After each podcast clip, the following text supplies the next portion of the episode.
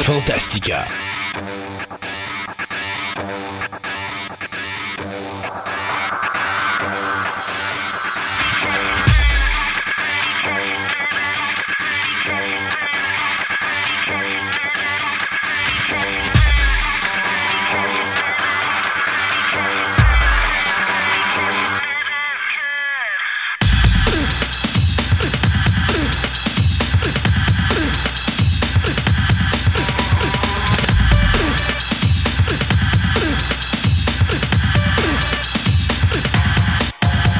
Bonjour mesdames et messieurs, bienvenue à l'émission numéro 76 de Fantastica. Mon nom est Christophe Lassens et tout au loin, mais que je peux voir à l'aide de notre caméra vidéo, notre Ouh. ami Sébastien. Bonjour Sébastien. Salut! Comment ça va?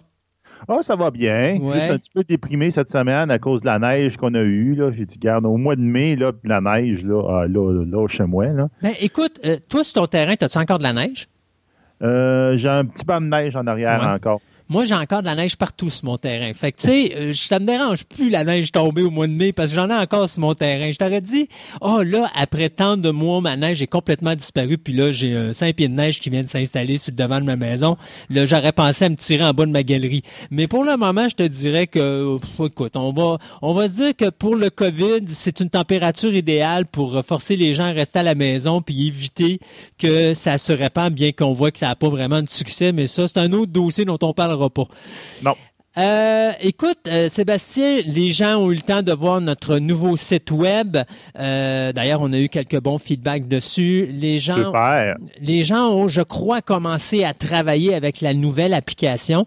À date, on n'a pas eu de pots de fleurs qui nous ont été pitchés sur la tête. Fait qu'il faut dire que ça doit marcher comme il faut.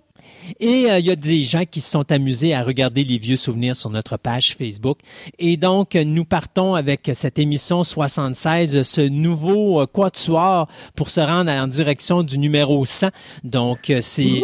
ouais, mais hein, euh, c'est juste un an. Hein, ça- tu sais, je te parlais l'autre fois, je disais, ah, on a pour deux ans avant d'atteindre le 100. Puis tu me regardes, tu te dis, mais non, c'est 12 mois à peu près. Là. C'est ça, là. Ah ouais, c'est vrai, c'est deux émissions par mois, il y a 25 émissions, c'est vrai. Alors, tu sais, ça va vite, là. L'année prochaine, en ce temps-ci, avec un peu de chance, on sera, on sorti de notre confinement et on pourra savourer en gagne notre émission numéro 100 parce que euh, je veux vraiment, on commence déjà à travailler là-dessus parce que je veux vraiment faire quelque chose d'exceptionnel, là, euh, avec toute l'équipe, là. Si on est capable de réunir le plus de nos chroniqueurs autour de la même table puis de pouvoir se parler en même temps, ça va donner un show vraiment amusant. Euh, pour cette émission-ci, eh bien, on va parler euh, de d'animé manga avec notre ami Luc. Ça va être officiellement sa vraie première chronique, puisque la chronique qu'il a fait avant, c'était une chronique de, de présentation, c'est ça? Alors là, il va nous parler de Kill la Kill. Euh, Mathieu va être avec nous pour nous parler de Robocop, donc dans sa chronique Versus. Donc, on va parler du Robocop 96 versus le Robocop de 2014. Euh, du côté des mythes et légendes, on va parler de Krampus. Oui, je sais. On en profite pendant qu'il neige encore pour faire de quoi par ça. rapport à Noël. Mais ta euh, faute. C'est de ta faute. non, c'est de la faute à Krampus, mais on va parler de lui aujourd'hui. Et finalement, euh, cette deuxième partie d'entrevue, magnifique entrevue avec Anne Robillard qu'on a réalisée via téléphone. Donc, euh, euh, ça, c'est ce qu'on va avoir à l'émission aujourd'hui. En table ronde de fin d'émission aujourd'hui, ce qu'on va parler, c'est que, bon, je, je te parlais justement qu'en janvier, Kodak venait de signer avec Hollywood pour fournir encore du film pour euh, certains cinéastes à Hollywood qui désirent continuer la production. Alors, ça nous force à poser la question suivante. Est-ce que c'est vraiment une bonne chose de sauter au numérique ou est-ce que le cinéma ou le film a encore sa place à Hollywood? Donc, ça va être notre sujet de fin d'émission aujourd'hui. Et euh, je voudrais en profiter aussi pour euh, dire aux gens que... après 75 émissions euh, et plus de 24 000 downloads, euh, on continue notre, euh, notre petit bonhomme de chemin. Mais vous allez remarquer que dans les prochaines semaines et les prochains mois, il va y avoir un gros changement au niveau de la dynamique de Fantastica. Ça a déjà commencé, je vous dirais, depuis 3-4 émissions, mais vous allez remarquer qu'il va y avoir beaucoup d'entrevues qui vont se faire via Skype. Comme là, présentement, moi et Sébastien, on travaille beaucoup avec Skype. Et Oui. aussi, il va y avoir beaucoup d'entrevues téléphoniques. Euh, bon, vous avez vu, je vous dirais, concentrez-vous plus sur les chroniques comme aujourd'hui avec Anne Robillard. ça va être ça la qualité que ça va donner euh, au final. Mais il y a des chroniqueurs qui malheureusement sont pas équipés avec Skype ou qui n'ont pas malheureusement de micro. Et puis j'essaie toujours d'aller chercher la meilleure qualité de son. Donc, on va s'en aller beaucoup sur les entrevues téléphoniques justement pour non seulement respecter euh, l'idéologie du confinement, mais aussi pour euh, se protéger toute la gang, veut, veut pas.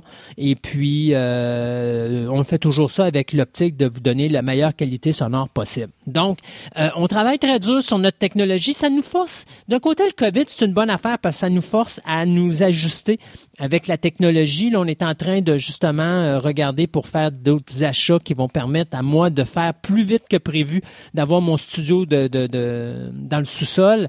Euh, D'ailleurs, on en parlait encore avant de tomber en ondes, moi et Sébastien parce que justement, on veut essayer d'aller chercher cette, indépendance au niveau de la radio, parce que veux, veux pas, quand je me fais une entrevue téléphonique, là, je t'en ai pas parlé, Sam, là, mais c'est à peu près un 45 minutes de préparation, juste pour installer tout le setup, euh, les petites machines qui me permettent de bypasser la ligne téléphonique pour adresser ça euh, dans l'ordinateur, les tests de son, parce qu'il y a des feedbacks par moment, dépendant comment ça fonctionne et tout. Alors, c'est un branle-bas de combat. J'ai vraiment hâte d'avoir mon studio puis de dire, écoute, j'ai une entrevue, pling, let's go, on commence.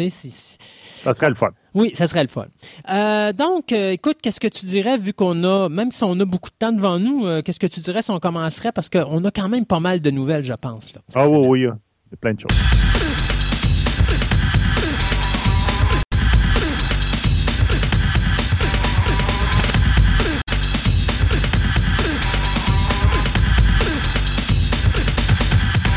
Ce segment de nouvelles vous est présenté par Vidéo Centre-Ville, le plus grand club vidéo répertoire de la ville de Québec.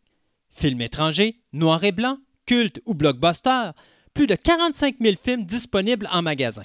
Au 230 Marie de l'Incarnation, Québec, ou visitez tout simplement leur site web à vidéocentreville.com.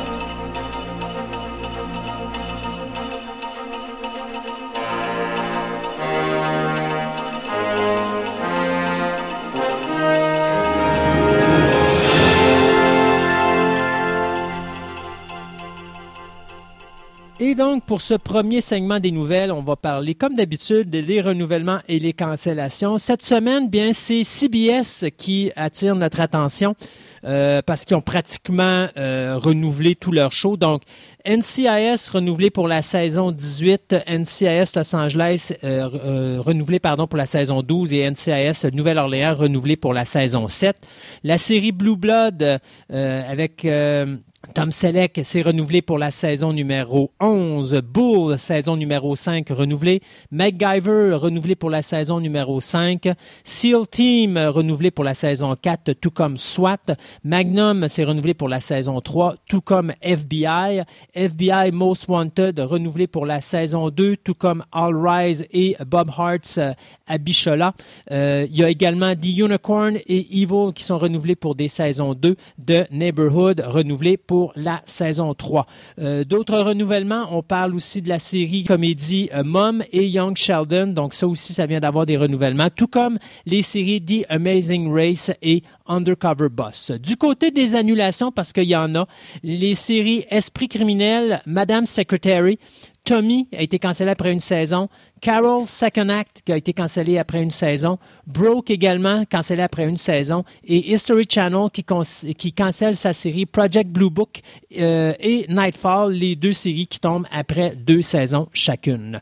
Euh, au niveau du cinéma, bien il y a juste à date un euh, report qu'on va vous annoncer, soit celui de John Wick 4, John Wick 4 qui devait sortir en mai 2021. Bien c'est reporté d'un an, soit en mai 2022. Donc ça sera pas l'année prochaine qu'on verra John Wick. Puis d'un côté, les fans de John Wick vont être bien contents parce que euh, à l'origine, on se rappellera que John Wick devait sortir en même temps que Matrix 4. Donc ça, ça donnait une petite problématique cinématographique. Là, on aime bien Keanu Reeves, mais de l'avoir euh, en même temps au cinéma, c'est un petit peu trop. Alors, euh, John Wick qui est reporté d'un an. moi, je vais te rajouter la Upload qui a été renouvelée pour une deuxième saison sur Amazon Prime. Oh, OK. Puis Upload, je viens juste de le finir avec euh, ma conjointe. Ah, on a aimé ça. C'est une petite comédie. C'est intéressant. C'est léger et très euh, divertissant. Good. De ton côté? De mon côté, euh, ben, je vais te sortir deux choses là, qui sont relié, entre guillemets, avec la COVID. Donc, dans un premier temps, M. Stallone, comme toutes les autres stars d'Hollywood, ben, ils se sont tous mis, ben, ils peuvent plus se montrer à l'écran en public, etc. Donc, ils s'en vont tous sur les médias sociaux.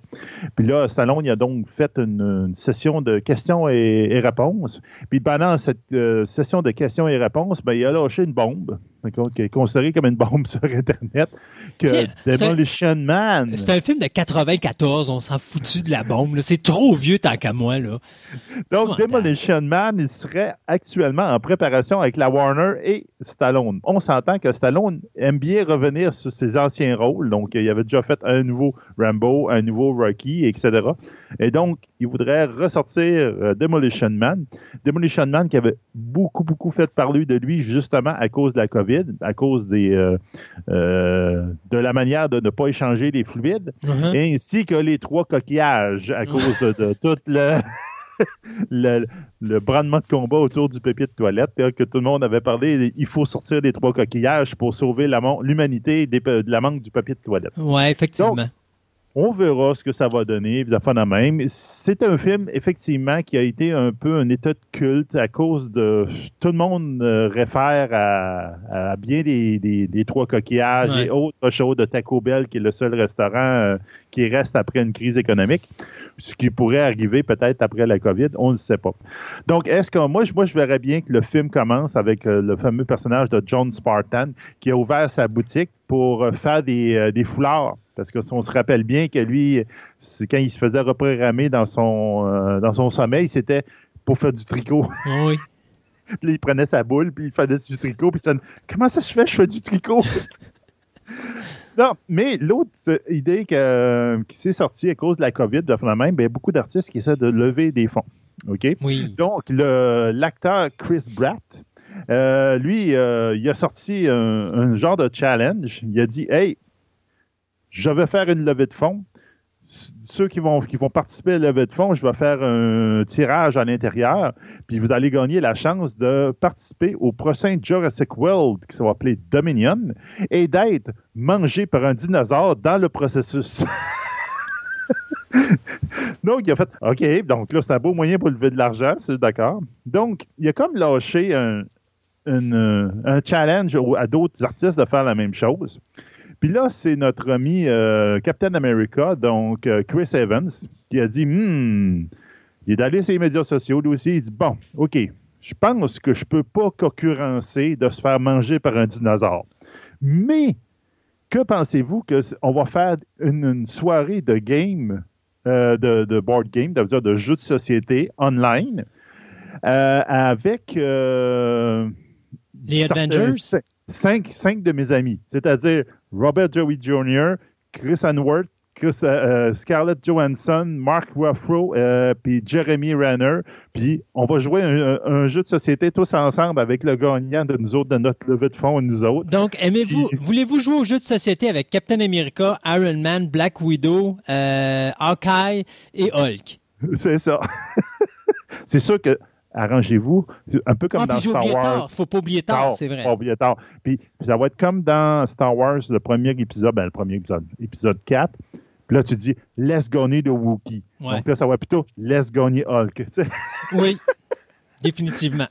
Donc, ils vont faire une levée de fonds, eux autres aussi. Ils vont faire un genre de fonds, puis ils vont tirer dans la levée de fonds, puis ils vont, ils vont pouvoir jouer. Toutes ces, personnes-là vont jouer avec le gagnant et ils vont pouvoir avoir une question, euh, une session après de réponses et, questions et réponses à la fin. Donc, je trouve que c'est des, ah oui. c'est des belles attentions, puis ça même. C'est le fun, ça fait effectivement lever des fonds pour des bonnes causes, puis ça fait que tout le monde se fait du fun là-dedans. Mais sais-tu c'est quoi qui m'amuse dans toute cette situation-là? Tu as des acteurs qui gagnent des millions et des millions et des millions de dollars, qui sont hyper riches, probablement dans les gens les plus riches de la planète. Puis mm-hmm. ils font des levées de fonds pour les gens qui sont pauvres, qui eux vont donner de l'argent pour donner au COVID ou des choses de même, alors que eux, s'ils réunissaient toute la gang, surtout Robert Downey Jr., on s'entend qu'il est multi-artimillionnaire. Tu sais, il, est archi-millionnaire, le bonhomme. Là.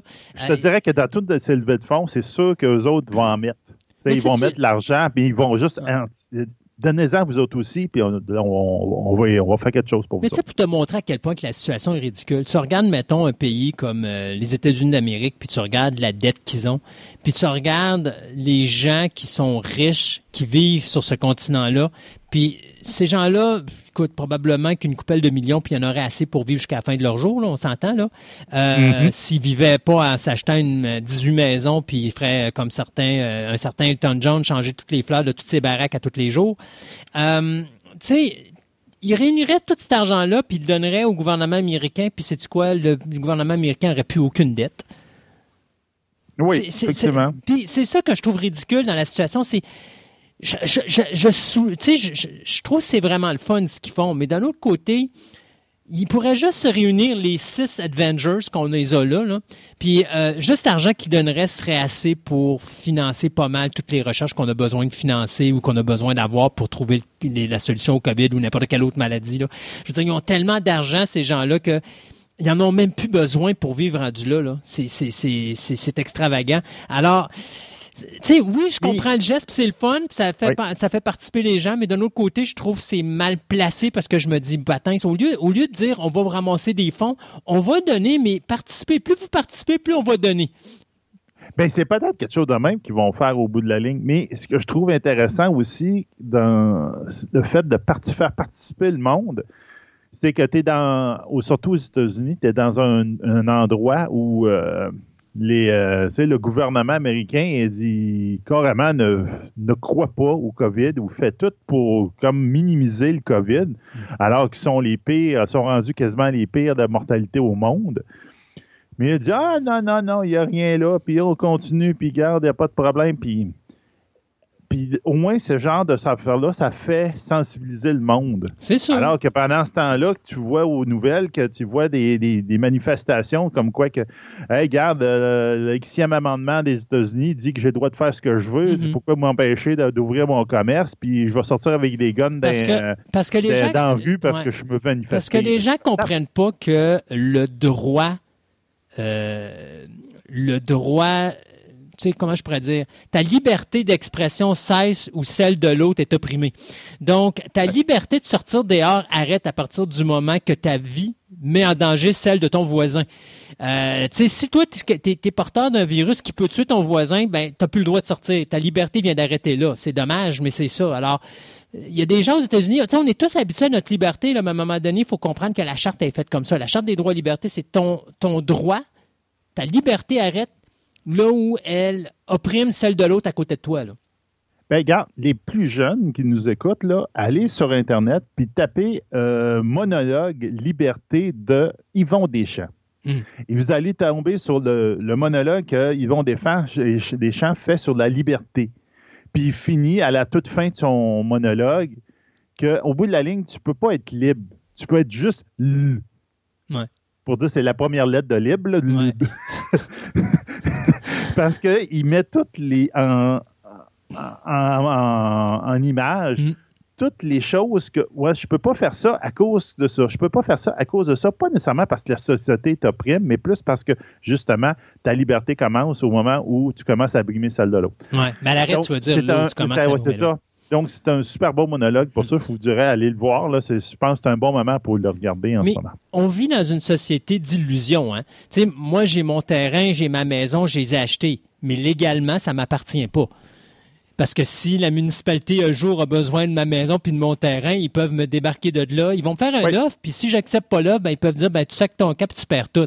Euh, et, c'est vrai, tu regardes les films, tu achètes des DVD, tu dis ouais, le film m'appartient. Non, parce que t'as pas le. Tu l'as comme tu as acheté le droit de l'écouter tout seul, mais le film appartient encore à telle compagnie. Donc, tu sais, je regardais Bruce Willis qui était en couple, je sais pas où est-ce que ça en est rendu ce dossier-là, mais Bruce Willis a une bibliothèque de films en DVD. Il veut la léguer à ses enfants et il est en cours présentement parce que Hollywood lui dit tu ne peux pas faire ça. Et, je pense que c'est pas les films, je pense qu'autant que sa discographie sur euh, iTunes ou quelque chose de même. Non, c'est vraiment sa collection de DVD qu'il voulait, qu'il veut donner à ses enfants. Mais là, ce qu'on dit, c'est quand tu as acheté le film, ton DVD, c'est toi qui as acheté le droit d'avoir ce film-là. Légalement, tu n'as même pas le droit de l'écouter avec ta famille. C'est juste toi tout seul qui peux l'écouter. On laisse aller la loi, mais si on suivait la loi à la lettre, si tu écoutes ton DVD puis que tu as quelqu'un d'autre dans la salle qui n'a pas payé le DVD, euh, too bad. Tu peux pas l'écouter avec cette personne-là. Alors, c'est ridicule. La, la, loi est faite de même, mais c'est ridicule. Mais tu te rends compte que ta liberté, est vraiment limité. Tu n'as pas, pas vraiment de liberté dans la société d'aujourd'hui. Mais ça, c'est un problème qui a été accentué, justement, ce que tu dis, justement avec les iTunes de ce monde, des où tu achètes un film digital, où tu achètes une musique digitale, mais c'est juste à toi. Quand tu meurs, excuse ton compte, devient caduque et tu ne peux pas te donner ton compte de musique. J'ai acheté 30 euh, 000 chansons. Non, non, tu ne peux pas le donner à tes enfants parce que non, c'est à toi. Donc là, c'est effectivement, c'est quelque chose qu'en ce moment, euh, Bruce Willis il est parti aux barricades pour essayer de se battre là-dessus. Et ça va plus loin que ça parce que tu peux acheter ta, tes, chansons sur iTunes ou des choses comme ça. Mais si, ça m'a donné iTunes tombe, t'es fait. T'es fait. Pourtant, t'as acheté, c'est à toi ça. Mais non, c'est pas à hmm. toi. En réalité, c'est juste, t'as acheté le droit d'avoir accès à ça. C'est ça. Mais arrêtez. T'as loué. Oui, exactement. à long terme. Exactement. C'est de la location à long terme. Euh, on s'en va dans les décès. Euh, deux décès que je vais vous souligner. D'abord, l'acteur Sam Lloyd, euh, qui est connu pour les fans de la série Scrubs. C'est lui qui faisait l'avocat gaffeur Ted Buckland. Ben, il est décédé le 30 avril dernier des suites du cancer, ben, d'un cancer du cerveau qui a été diagnostiqué il y a moins d'un an. Lloyd avait été apparu dans des séries télé comme Malcolm, Desperate Housewives ou Modern Family. C'était aussi un musicien parce qu'il y avait son propre groupe euh, a cappella qui s'appelait The Blanks, qui d'ailleurs est apparu à plusieurs reprises dans la série Scrub. Ce qui est triste avec cette nouvelle-là, c'est que l'homme qui était âgé de 56 ans, ben, il venait d'accueillir la naissance de son premier bébé euh, qui était né quelques semaines à peine avant le décès du comédien. Donc, Sam Lloyd nous quitte donc à l'âge de 56 ans. Un autre gros morceau, ça c'est plus l'univers du ce qu'on appelle le Bollywood, euh, donc le cinéma indien ou autre. eh bien, c'est l'acteur Irfan Khan, qui est décédé à l'âge de 53 ans, lui également des suites d'un cancer. Donc, euh, c'est un acteur que les gens vont se rappeler surtout pour sa prestation en 2007 aux côtés d'Angelina Jolie dans le film Mighty Heart. On l'avait vu aussi dans le film de Wes Anderson en 2007, c'était euh, Darjeeling Limited. Mais on l'a vu surtout dans le film qui avait gagné un Oscar en 2008, Slumdog Millionaire. Et on l'a également vu dans Life of Pi c'est lui qui faisait le personnage de Pi, mais adulte. Euh, on l'a vu également dans des films très commerciaux comme Jurassic World, Star Wars épisode 7 et Avengers Age of Ultron. Donc, euh, il avait aussi joué en 2016 aux côtés de Tom Hanks dans Inferno. Donc, euh, il décède laissant derrière lui son épouse et ses deux fils à l'âge de 53 ans. Bon, moi, je vais vous donner quelque chose que ça aurait dû être dans ma chronique de fan movie, mais garde, le moment est là, et je pense que c'est là qu'il faut parler, entre guillemets. Je vais vous mettre le lien, il va être sur notre Twitter. C'est euh, une gang qui euh, ont fait un pas un concours, mais une espèce de un appel à tous qui a été envoyé euh, pour dire Hey, s'il vous plaît, faites-moi des montages vidéo pour encourager aux enfants même pour la, COVID, le combat de la COVID-19 au Québec. Et euh, un certain Victor Bond euh, a fait un smash-up. Il a pris, ben, garde, moi je vais prendre Avenger Endgames, la fin, et je vais l'adapter au Québec. Donc, dans ce court métrage de 53 secondes, tu vois effectivement la Terre qui est envahie par la COVID, donc tu vois les petits virus qui se promènent, uh-huh. et tu vois euh, notre euh, premier ministre euh, québécois, M. Legault, qui est tout, appelons ça en bon québécois, décrissé de la vie, qui est en train de faire face à tout ça. Puis là, tu vois les espèces de portails de le même que Doctor Strange ouvre. Puis là, tu vois la gang de, de, des personnes du service de santé qui sont après d'arriver là-dedans à la place d'être les gens de Black Panther de, du Wakanda. Puis là, tu vois, là, c'est là que ça dérape complètement. Là, tu vois la, gang de Galaxy près de chez nous qui débarque, Marc Arcan avec son nunchaku, ou encore les policiers de, pas District 31, c'était, euh, euh, en tout cas, le, show de police au Québec, là, je me rappelle pas. Et même la gang de passe-partout avec des, des battes de baseball avec des coups de 6 pouces à l'intérieur. Là, Et le but étant Étant juste pour montrer, ces gars, il voulait faire un petit smash-up pour dire, on, est prêt à combattre, puis il dit, regarde, vient le virus, on est prêt à t'accueillir, là, ça ressemble à ça. Donc, c'est un beau montage. Mm. ils ont fait une super de belle job. Ça a fait le tour de l'Internet. Donc, euh, il va être sur notre Twitter. Ça vaut la peine. Je vais vous parler de Stephen King. Deux adaptations qui s'en viennent. D'abord, on va parler de, euh, de Tom Gordon. Euh, c'est Christy Hall qui avait euh, créé I'm Not Okay With This sur Netflix, qui vient d'être embauché pour écrire le scénario de, du film qui sera basé sur la nouvelle de Stephen King qui a été écrit en 1999, soit The Girl Who Loved Tom Gordon. C'est euh, Village Roadshow Pictures qui va euh, financer le projet. L'histoire suit une jeune fille de 12 ans qui, avec sa mère qui vient de, divorcer et son jeune frère, s'en vont sur ce qu'on appelle euh, Appalachian Trail. Euh, elle fantasme un petit peu sur un lanceur des Red Sox de Boston qui euh, viendrait la sauver parce qu'à un moment donné, poum, ils se perdent à travers cette, euh, ce chemin-là et euh, on, elle va découvrir avec sa famille qu'ils sont poursuivis à travers les bois par une créature qui a excessivement faim. C'est John Berg qui va produire le projet aux côtés de Roy Lee, Christine Romero et Ryan Silberg. Il n'y a pas de date de sortie pour ce projet. L'autre production qui est là présentement, qui est basée sur une histoire de Stephen King, c'est Firestarter. Donc, bien sûr, on veut euh, refaire un remake euh, du film de Firestarter qui avait été fait dans les années 80 avec Drew Barrymore et euh, George C. Scott. c'est Keith Thomas qui nous a donné de Vigil, qui va réaliser cette nouvelle adaptation pour Universal Pictures. C'est Blonde House Production et Weed Road Production qui vont s'occuper de la production, alors que Scott Teams, qui nous avait donné le scénario de Halloween, sera derrière le scénario de Firestarter, qui raconte l'histoire euh, d'une jeune fille qui a des pouvoirs euh, télékinésiques, mais elle est capable de tout simplement euh, créer le feu. Et donc, il y a un agent du gouvernement qui veut prendre ce pouvoir et il veut s'en servir pour faire le mal. Donc, restera à voir si ça va être une production qui va être intéressante. C'est sûr que le film euh, qui mettait en vedette justement Drew Barrymore. C'était pas exceptionnel, mais c'était quand même un film intéressant.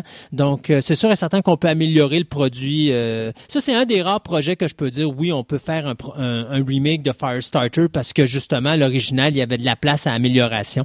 restera à voir si on va être capable de faire ça. On sait qu'il y a un film de, sur Snake Eyes, un des personnages de G.I. Joe qui va sortir prochainement. Ben, pas sortir prochainement. Il est supposé sortir, je pense, en octobre, je pense, de cette année. enfin, Ils vont probablement les retarder encore, les autres aussi, comme le reste, là, on verra bien. Euh, ben, ils ont dit qu'ils vont sont en train de travailler, Paramount est en train, avec Hasbro, de travailler sur le prochain film de G.I. Joe qui va être relié à Snake Eyes. Donc, ça veut dire qu'ils rebooterait la franchise au cinéma de G.I. Joe. C'est une bonne idée parce que oui, il y a des bonnes choses dans les G.I. Joe, les, deux films qui ont été faits, mais euh, euh, c'est pas égal. C'est un peu, non, c'est comme Transformers. Ça, c'était pas digne de ce qu'on aurait pu faire. C'était. Ouais, non, non. Mais ouais, moi, je vais voir comment il s'appelait le méchant, là. Euh, voyons. Ah, ben, celui avec la, face de métal, là. ben, t'as Cobra, puis t'as Destro. Non, Destro, là. Destro était vraiment manqué là-dedans. Moi, je veux mon Destro, là. Donc, on verra bien. Euh, peut-être qu'ils vont, des, vont faire quelque chose d'intéressant là-dedans. Il y a une autre chose que j'ai mis sur notre Twitter que je vais vous parler. Euh, c'est pas une surprise. On en avait parlé un peu, mais là, c'est comme, oh, ça s'en vient parce qu'il y a, un, il y a un, trailer qui vient de sortir, The Lovecraft Country. Donc, en fin de compte, c'est un projet de HBO qui va sortir en août de cette année, euh, donc sur leur streaming channel sûrement. Puis que là, euh, on a euh, dans le trailer, on a l'air de travailler avec euh, une, pas une équipe, des, acteurs noirs, donc à l'époque de Lovecraft, donc dans les années 20, donc qui sont tu sais, il y a encore des sections bus où c'est marqué juste pour les gens de couleur, mm donc ils ont l'air de beaucoup, beaucoup jouer autour de ça à cause des acteurs principaux qui ont décidé de prendre. Puis là, C'est comme il se promène dans l'univers de Lovecraft, donc dans l'univers de Cthulhu.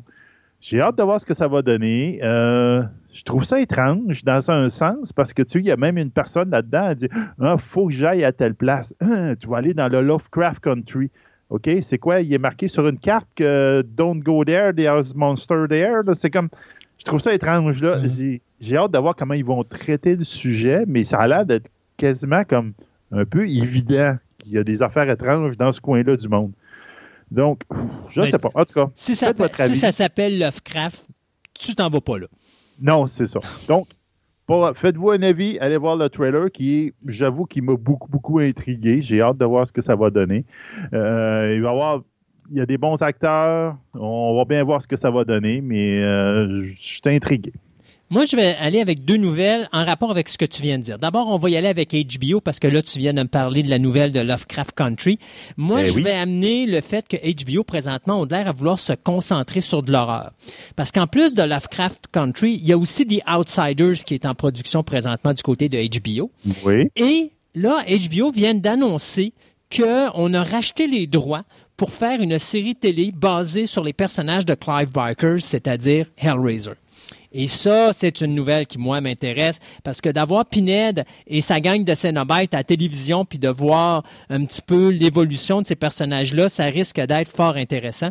Le pilote, par exemple, là où ça se corse pour moi, le pilote de la série va être réalisé par David Gordon Green. Ça, c'est le gars qui nous a donné le nouveau Halloween en 2018 que je déteste beaucoup parce que je trouve que le film fait oh. vraiment pitié.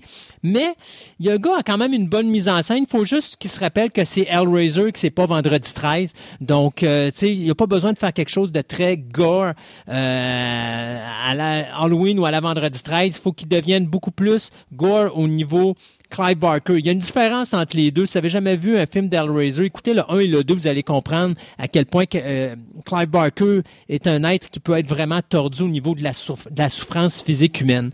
Euh, est-ce que ces personnes-là vont être impliquées dans la série Présentement, Barker n'est pas impliqué ah. dans le projet encore. Je ne sais pas c'est quoi la. C'est tellement bizarre ça que ça me s'il aurait fallu que les personnes originales soient Puis tu vois, ça prenait un gars comme David Gordon Green pour accepter ce projet-là, parce que tous les gens qui ont été mis sur ce projet de euh, remake de Hellraiser présentement, c'est tous des gens qui avaient un respect pour Clive Barker, qui disaient toujours, si Barker n'est pas là, nous, on n'embarque pas. Green, lui, s'en fout. Lui, il dit, oh oui, il va le faire. Puis c'est pour ça que ça me fait peur, ce bout-là. Ouais. Au niveau de la scénarisation, c'est Mark euh, Verheiden qui nous avait donné Battlestar Galactica, Daredevil et Heroes, donc c'est pas un deux de pique. Et aussi, on a Michael Dougherty qui nous a donné X-Men 2 et Godzilla King of the Monsters. Donc, euh, lui aussi, au niveau des hommages, Michael Dougherty est bon. Au niveau de la profondeur, je pense que c'est là que euh, Hayden va être vraiment plus intéressant. Donc, euh, des affaires du côté de HBO qui sont le fun présentement.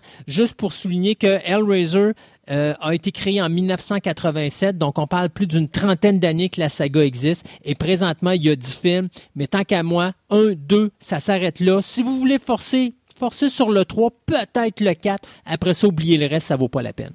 Tu parlais des G.I. Des Joe tantôt. Ben moi, je vais revenir sur Transformers parce que les deux ben licences appartiennent à Hasbro.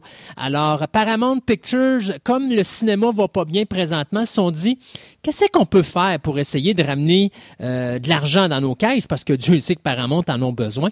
Et donc, après avoir fait Bumblebee, ben là, on a un nouveau prequel des Transformers qui s'en va, euh, qui s'en vient, pardon. Et à ce moment-là, on parle d'un film d'animation. Parce que si vous vous rappelez ce qu'on vous dit depuis quelques émissions, le COVID, ça a bloqué les productions cinématographiques, mais les films d'animation, euh, si on choisit des acteurs qui ont déjà des mini-studios chez eux, tout peut se faire de la maison sans problème. Donc, on n'a pas besoin d'être euh, dans la même pièce pour faire ce type de production-là. Alors, c'est Just Cooley qui euh, a mis euh, en scène le film Toy Story 4, qui va s'occuper de la réalisation de ce prequel de Transformers, qui va retracer les origines de la rivalité entre Optimus Prime et Megatron sur la planète Cybertron.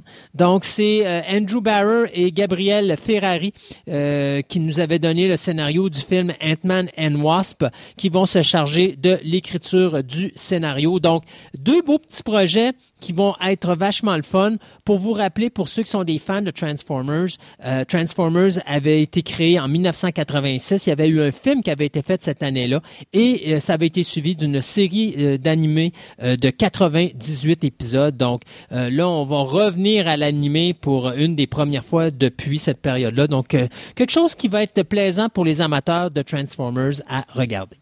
Oui, c'est ça. Faut, faut s'entendre qu'ils ont déjà annoncé que ça va aucun rapport avec la franchise de films qui existe présentement. C'est un projet séparé. Mm-hmm. Puis moi, je m'attends à quelque chose de semblable à le début de Bumblebee. Ouais. Parce que le début de Bumblebee, tous les fans sur ce, je pense que ça dure trois minutes, quatre minutes, mettons cinq minutes, gros max, là, tout le monde faisait Waouh, j'en veux plus de ça. Donc j'ai l'impression que c'est un peu pour faire plaire aux fans qui ont fait ça pour ça. Une dernière de ta part. Une dernière? Oh, rien qu'une dernière? Ben, ben, je vais t'en mettre une dernière dans ce cas-là. Donc, euh, un autre trailer que je viens de mettre sur notre euh, Twitter, donc euh, c'est Monstrum. Donc, qui est-ce que c'est Monstrum? Ben, c'est nos amis de la Corée du Sud qui, qui continuent à essayer de faire des films qui vont plaire aux Nord-Américains. Donc, cette fois-là, à la place d'avoir un film de zombies ou quoi que ce soit, ils vont faire plutôt un film à la période médiévale, on pourrait dire, avec euh, des arts martiaux, des plein de, j'allais dire, de samouraïs ou l'équivalent de, la Corée du Sud. Et qu'est-ce qu'on pourrait rajouter dans le tas? Un gros monstre. Donc, d'où le nom Monstrum. Donc, euh, l'histoire va suivre euh, une région qui est terrifiée, un village qui est terrifié par des rumeurs d'un ancien Evil qui euh, du mal qui descend dans la montagne. Et le roi envoie donc euh, certains de ses plus loyaux euh, soldats pour aller investiguer pour voir est-ce que c'est vrai ou les paysans inventent n'importe quoi c'est sûr et certain que s'il y a un film puis que le titre est de même, c'est sûr que c'est pas n'importe quoi. Ils vont tomber sur quelque chose. Donc, on va avoir euh, ce film-là a gagné déjà des prix euh, au Festival d'Espagne. Puis finalement, il va être disponible sur le streaming channel qui s'appelle Shutter à partir du 14 mai. Donc, vous allez pouvoir euh, regarder ça.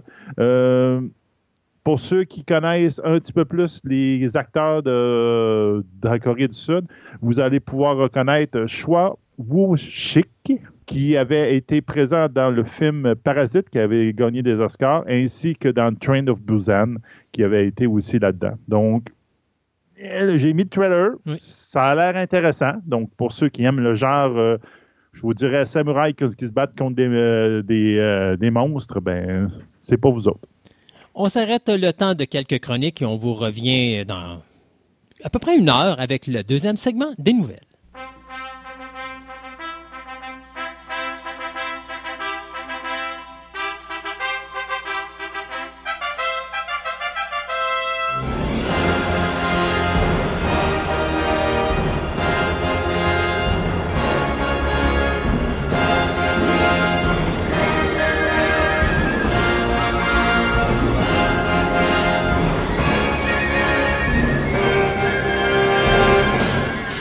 Cette chronique versus, nous partons de 1987 à 2014, soit Robocop de Paul Verhoeven contre l'autre Robocop, dont je me rappelle honnêtement, Mathieu, même pas le nom du réalisateur parce que je sais pas si ça vaut vraiment la peine de le nommer, mais allons-y donc.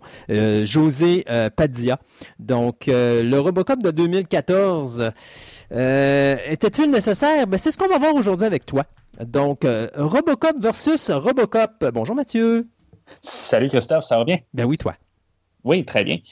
Euh, oui, c'est ça. Fait que dans le fond, aujourd'hui, on parle des deux Robocop. Dans le fond, le, remake euh, total euh, Slate Clean de 2014 versus son film de 87. C'est la même histoire, dans le fond. Ils, ont pris vraiment le, film à, l'essence peu. C'est, je veux dire, le, policier qui il se fait mettre hors de nuire. Là, parce qu'il y en a un qui se fait tuer, puis l'autre, il, reste disons, disons, que Murphy est pas mal magané. Oui, c'est ça. C'est ça. Puis dans le fond, euh, qu'est-ce qu'il vit euh, par la suite? C'est ça, qu'est-ce qu'il représente pour la société? C'est pas mal les deux des, commentaires sur euh, le produit. Soyons honnêtes. le, Robocop de Verhoeven est un j'appelle ça un drame de science-fiction, euh, de science-fiction, pardon, sarcastique, où est-ce que Paul Verhoeven se, nous montre une vision du futur, où est-ce que le média, euh, pas publicitaire, mais le, ben oui, publicitaire et journalistique est tellement important qu'il prend le contrôle de la société et que euh, les entreprises ne pensent qu'à l'argent avant de penser à l'individu. Et c'est quelque chose qu'on... Le personnage de Michael Keaton, c'est ce qu'il fait dans, le remake aussi. Je veux dire, dans le fond, il s'en fout, c'est qui qui est dans la machine.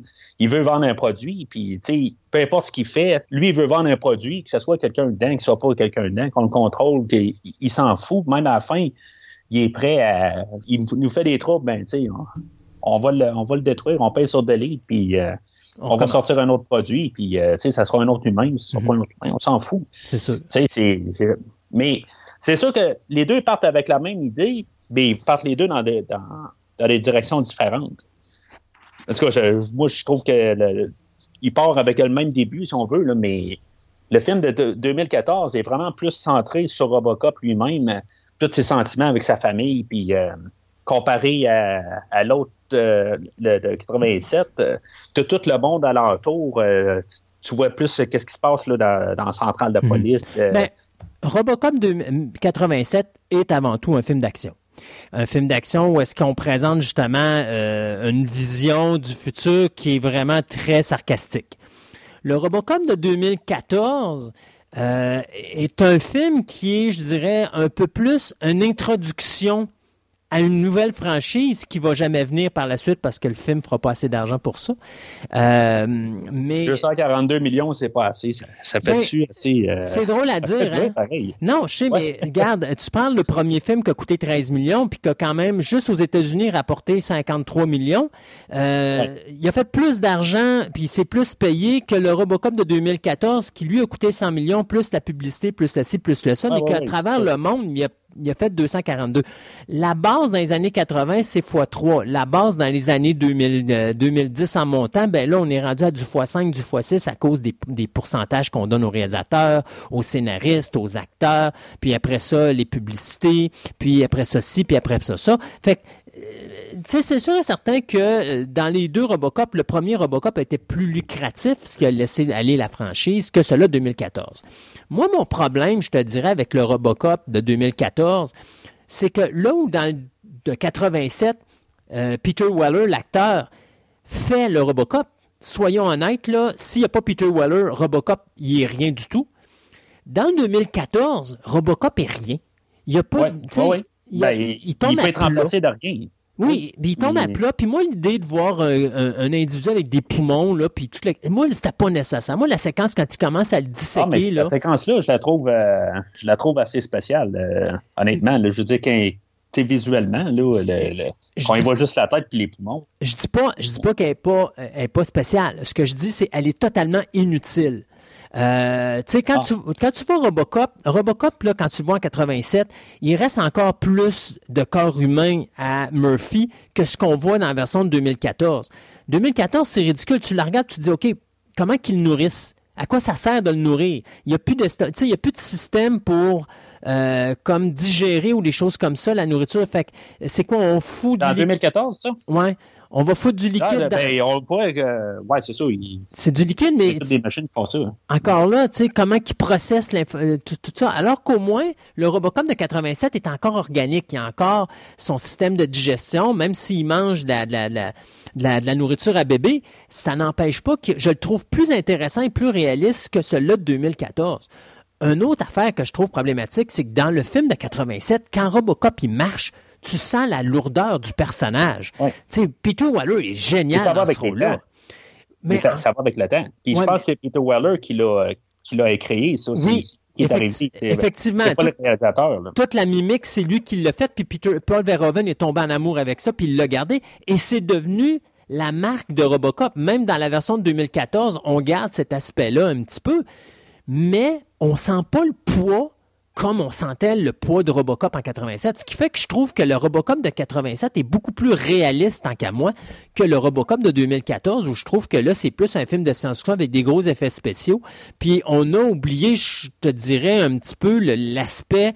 Euh, écoute, t'as as une branche d'acteurs dans ce film-là de 2014. Là, t'as quand même euh, Gary Oldman, t'as Michael Keaton, t'as Samuel L. Jackson, t'as euh, Jackie Early Alley. Mais il me semble que ces acteurs-là ne sont Ouais, ben pas utilisés à la bonne à la bonne hauteur de leur talent. Ils auraient pu faire quelque chose de beaucoup mieux que ce qu'ils ont fait là. Euh, moi, je te Ben, dirais. pas pour Samuel L. Jackson. euh, à, à part la dernière scène, là, en tout cas, moi j'ai un gros problème avec euh, le- le- les dernières 15 minutes, la, la manière que le film se de, Mhm. de- comment que ça finit, là, 2014. C'est comme, on dirait que a regardé le compteur, qu'on est rendu à 1h45, puis a dit, bon, on sait qu'on s'en va. Puis là, tout d'un coup, on dit, il faut fermer le film. Puis ça prend genre 10 minutes, là. Puis là, tout d'un coup, euh, Robot, il, il se retourne contre euh, Michael Keaton. Euh, puis même, euh, c'est ça, c'est Jackson à télé, euh, jusqu'à la dernière scène, son personnage, il fait comme euh, péter les plombs. euh, en tout cas, toute la, la, le dernier 15 minutes, là, euh, je je veux pas dire que je le déteste, mais je, je trouve que ça, ça, ça va contre ce que, ce que le film a comme construit tout le long du film. Mm. Je trouve euh, juste, il, il- tout euh, 180. Mais la, la, ils ont pris vraiment les deux l'idée puis sont partis dans, dans différentes directions quand même. Juste pour euh, moi je pense que de manière c'était une belle c'était une meilleure manière qu'ils partent les deux chacun de leur direction au lieu de dire bon ben on, on reprend exactement le même concept puis on reprend le même scénario puis on fait juste le réécrire puis euh, au lieu que c'est- tu sais le, le- avec le, le goût du jour là, tu sais on, Ben, on soyez- avec l'idée puis Soyons honnêtes, ouais. un, un- un remake, la seule raison pour faire un remake, c'est pas pour en faire pour faire de l'argent, ce que tant qu'à moi, le 2014 était pas mal la raison d'être. C'est vraiment pour faire quelque chose parce que tu penses que tu peux améliorer le produit d'origine. Personnellement, je crois pas que le 2014 Ah, améliore le produit d'origine. C'est sûr, c'est un- c'est une question d'avoir de l'argent. c'est- me semble à l'époque, c'était assez évident. Sauf qu'au moins, sont partis avec le concept euh, au lieu de partir avec le scénario, parce que je pense qu'on aurait pu avoir un- vraiment un film là, qui aurait été vraiment plus dégueulasse que ce qu'on a eu. Parce qu'en bout de ligne, moi, la première heure et demie là, de- du nouveau Robocop, euh, Mhm. je le trouve quand même assez solide. Euh, À, à part l'acteur, j'aime pas bien ben l'acteur, honnêtement. Là, de, Qui est Joël euh, Kinnaman. Ouais, Kinnaman. c'est ça, je, je, je sais- pas, je, je trouve que ça. Je, je sais pas. Je, je- Il n'y a pas la prestance de Peter Waller. Ouais, c'est ça. Il y a quelque chose qui, qui euh, puis, puis en même temps, euh, je sais pas, pour, pour tout ce qui, qui est embarqué là, euh, sur lui, là, en tout cas, je- le- le- le- il est peut-être trop humain. euh, puis, en tout cas, de, de, de s'en découvrir. Peut-être que, tu sais, quand tu écoutes les deux, euh, une à la suite de l'autre, là, euh, il y a des choses qui, qui frappent plus. Là. Parce que Robocop, dans, dans 87, il part vraiment de, de- il repart de zéro, puis il est en train de tout redécouvrir son, son humanité. euh, tu sais, ça prend quoi, 20 minutes pour, pour qu'il devienne Robocop, puis euh, tu sais, ça prend une heure après ça pour qu'il s'en redécouvre, tu sais. euh, Oui, parce qu'au début, c'est un programme. Euh, puis Ouais, son épouse, tu sais, contrairement aux deux versions, que la- soit la version de 87 ou la version de 2014, l'épouse la version de 87 n'est pas au courant de ce qu'ils ont fait avec Murphy. Euh, contrairement à 2014 où c'est lui, c'est elle plutôt qui dit oui, oui, ok, vous, je vous donne l'autorisation, vous le transformez en machine puis vous faites ce que vous voulez avec. Euh, puis ça, il n'y a rien à dire. sais, euh, c'est vraiment lui qui euh, il vit avec. euh, c'est sa femme euh, qui décide tout. Là. Je ne sais même pas si c'est légal, là, quelque part. là. C'est sûr que c'est un monde. Euh, Ben, c'est un de monde la- futuriste. Ouais, ça. D'ailleurs, c'est drôle parce que euh, je sais pas si Verhoeven avait vu dans le futur ou si le scénariste du premier Robocop avait vu dans le futur, mais on parle de la ville de Détroit est une ville qui est dans la qui est une ville en faillite. Ouais. Et Détroit Ouais, ouais, est actuellement la seule ville aux États-Unis, d'ailleurs la première ville de toute l'histoire des États-Unis à tomber sous la protection de la faillite. Euh, donc, je sais pas si déjà on, on- on voyait ça s'en venir, mais on est en 87, on sort un film avec ça où est-ce que Détroit est vraiment une poubelle? Et que le Ouais. taux de criminalité est tellement élevé que là, on se rend compte que les policiers mettent leur vie en jeu continuellement. Et ça, c'est quelque chose qu'on voit beaucoup plus dans la version de 87 que dans la version de 2014.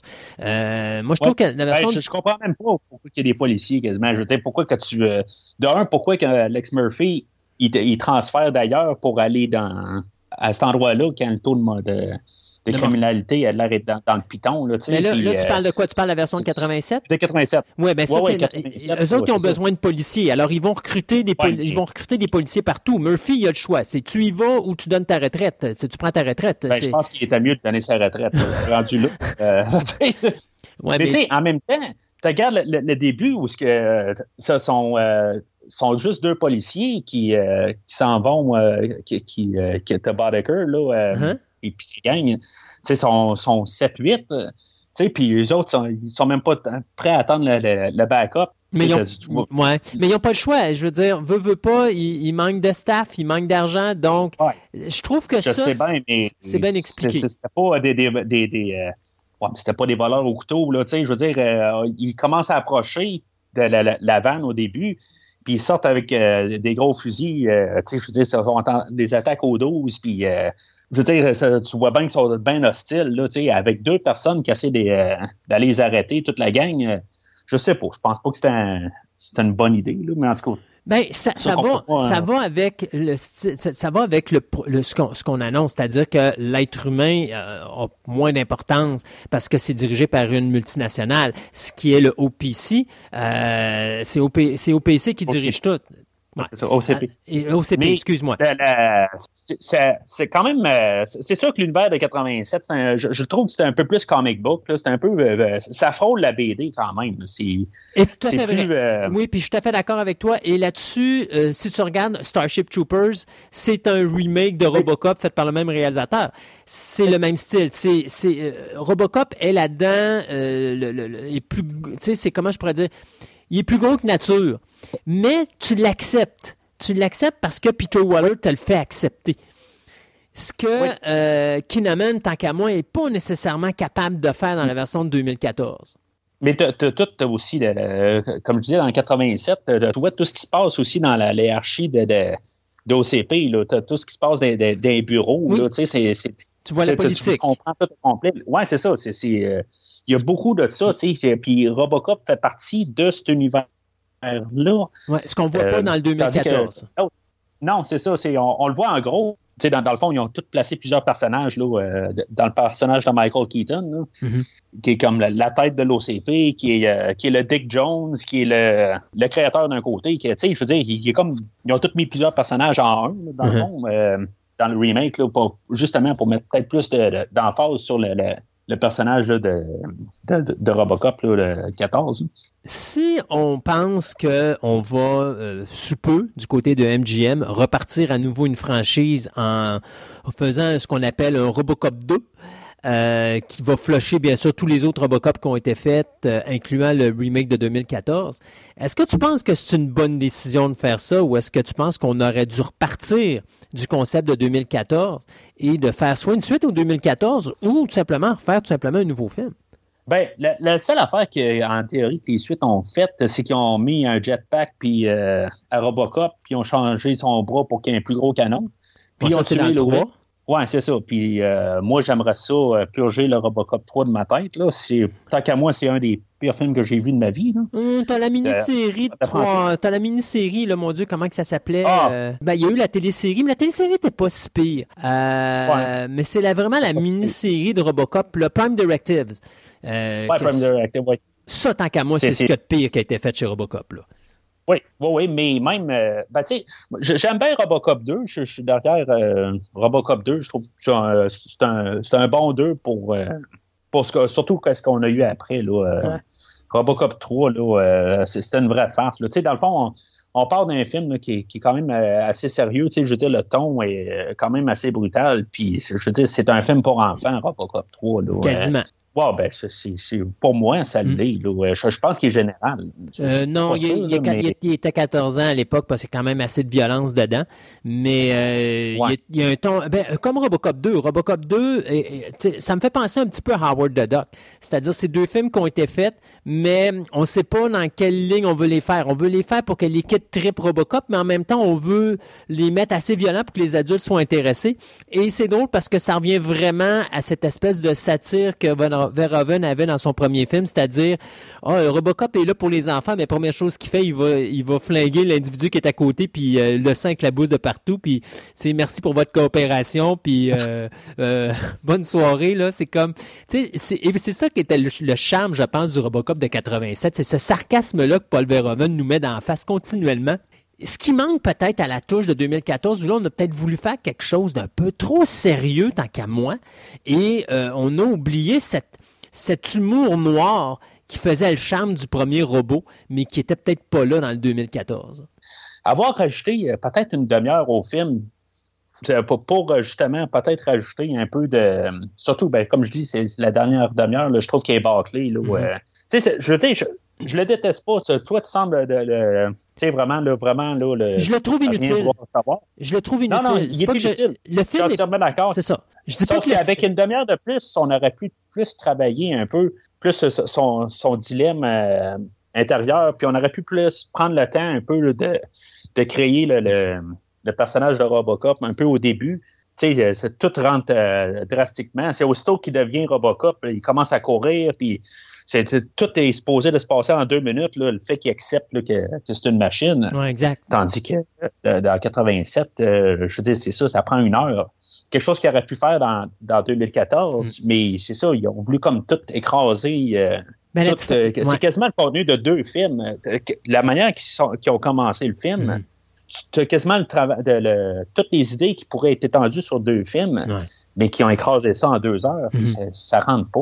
Oui, puis c'est un peu ça aussi. Tu sais, la, façon pour que Murphy, ça passe, c'est que c'est une machine, euh, son cerveau est programmé, puis tranquillement, pas vite, les souvenirs reviennent, qui défont sa programmation, et là, l'humain revient, mais il a le temps de s'habituer parce que il a commencé dans le corps d'une machine à être lui-même une machine. Dans le Robocop de 2014, il tombe humain dans le corps d'une machine, puis euh, je trouve que l'acceptation est beaucoup trop facile pour l'individu. Ouais, je n'aime pas ça. Deux minutes avant, il n'est pas capable de, se défendre contre euh, Jackie Earl et Haley. Il n'est pas capable de se défendre contre lui, mais là, tout d'un coup, là, pour euh, descendre euh, Michael Keaton à la fin, il est, capable. je comprends que c'est pas le même c'est pas le même dilemme de sa famille, là, mais tu sais, Michael Keaton n'a pas tué sa famille. Là. Je veux dire, c'était juste pour comme provoquer Robocop. Mm-hmm. Mais même là, je trouve pas qu'il valait le, fait de tuer Michael Keaton était pas mérité, je trouve, à la fin. Il devait se faire arrêter ou devait. En tout cas, moi, c'est. C'était gratuit. Je trouve pas que ça méritait le. Ouais, c'était gratuit. C'était vraiment juste pour fermer le film. Hmm. Je, c'était pas, euh, pas mérité. J'aurais vu ça sur deux films, au pire, que dans le deuxième film, là, Michael Keaton, il décidait que Robocop, il était trop, puis euh, on veut avoir le, Robocop 2, puis euh, j'aurais plus vu ça de même.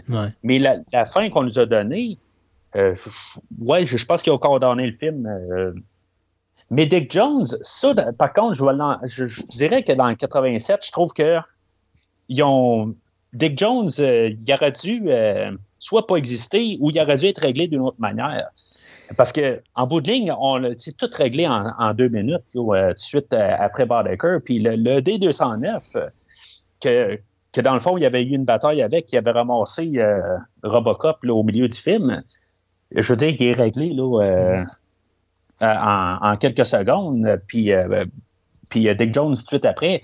C'est quelque chose que je trouve que juste qui est bâclé quand même rapide là, à la fin de, du film. Mais c'est mieux ça que le Robocop qui se défait 3 D209 à la fin du 2014. Où est-ce que là, on ben s'entend que... Ouf. C'est ça. Oui, c'est ça. C'est comme il, parle tout le long du film qu'il n'est même pas supposé de, ben, qu'ils ne veulent pas avoir des, des, des AD 209 euh, en Amérique. Parce qu'il est très américain. Hein, ben, je veux dire, il, parle tout le temps de, ce qu'ils veulent pour l'Amérique. Euh, c'est un petit peu satirique, là, mais, mais tout d'un coup, il y a des, des AD 209 là, qui, apparaissent là, à, la fin. Là. Puis le modèle du, euh, du AD 209 n'est pas aussi beau que, que, l'original. Le 87 original. Mais je, ne sais pas ce, commentaire à part. Mm-hmm. J'écoutais le film euh, de, 87.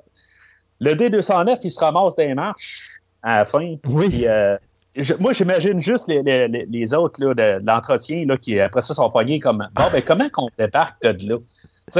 On, le on, le démonte pièce par pièce. On attend que la batterie tombe à terre ou. Euh, un dernier clash entre le 87 et le 2014. Quelle combinaison tu préfères? Non, non, la musique pour moi c'est vendu. 87 euh, demeure le, top pour moi. Mais le costume, euh, le costume, est-ce que tu préfères le costume de 87 ou cette espèce de costume noir 2014 qui me semble n'a aucune vie pour le personnage de Robocop? Ah, euh, c'est sûr que c'est le 87. C'est certain que c'est le 87.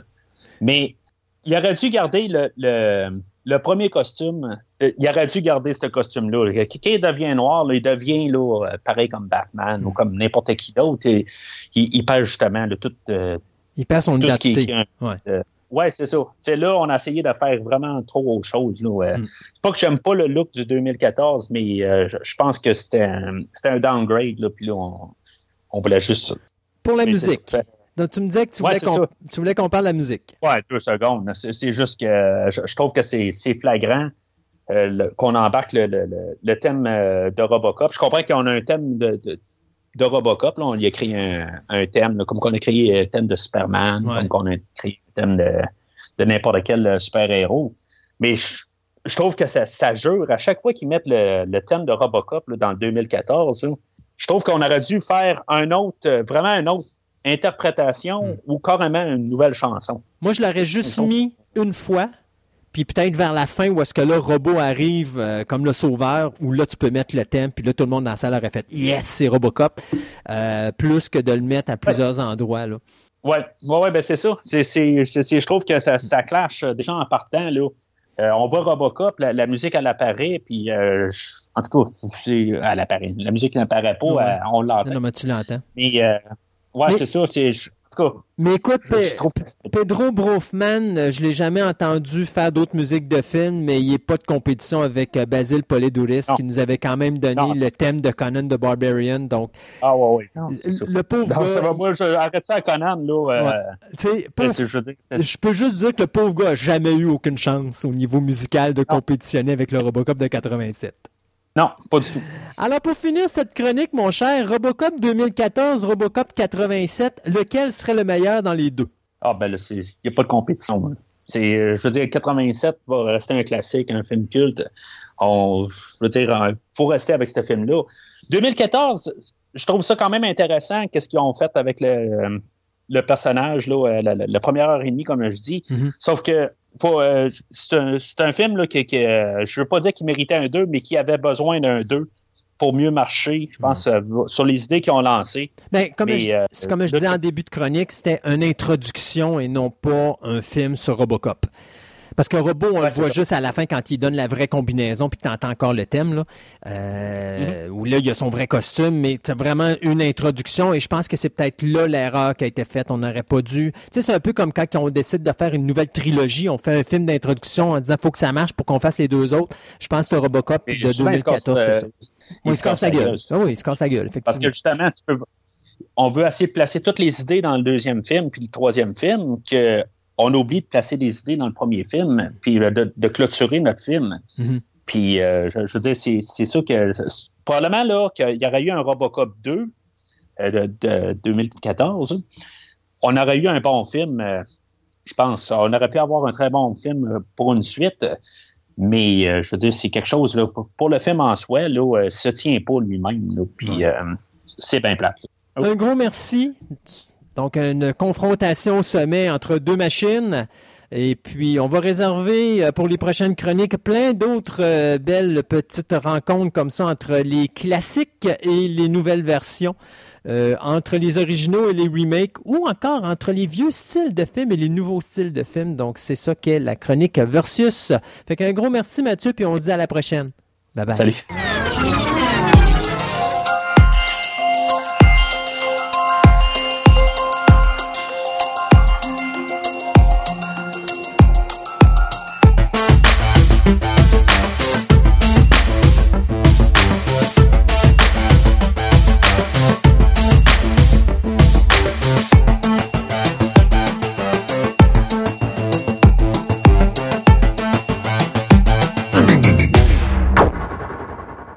Après sa chronique de présentation, voici arrivé Luc dans sa première officielle chronique d'animé manga, dans laquelle il va nous présenter l'animé Kill la Kill.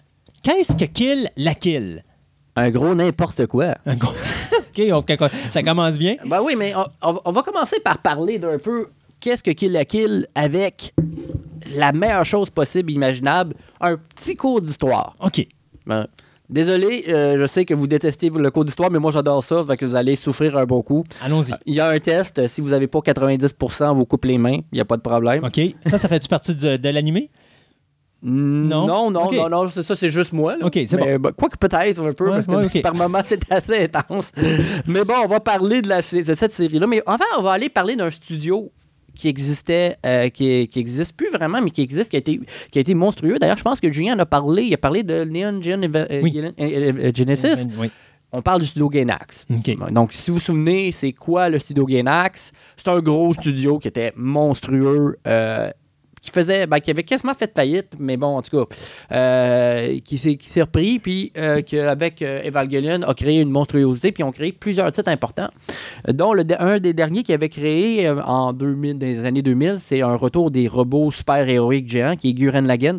Est-ce Oui. que Julien avait parlé de ça avec? Hmm, Je pense pas. Ah, ben c'est bien. euh, c'est du gros. Ils, ils ont pris le, le, le, le, le, le, show de robots géants classique des années 80 à Goldorak, puis Ouais. ils ont fait une formule euh, incroyable, tout en, en utilisant les codes, puis en riant de ça, puis en, met- en mettant ça plus over the top. Excusez-moi l'anglicisme, ça rend ça plus, plus absurde en même temps, avec un bon développement de personnage, avec un arc, et euh, surtout avec une manière. Genax avait, ben, Ge- Genax avait, eu, avait utilisé un, deux, un type deux arcs. OK. C'est une première partie puis une deuxième partie à partir du 13e, 14e épisode qui Mhm. change.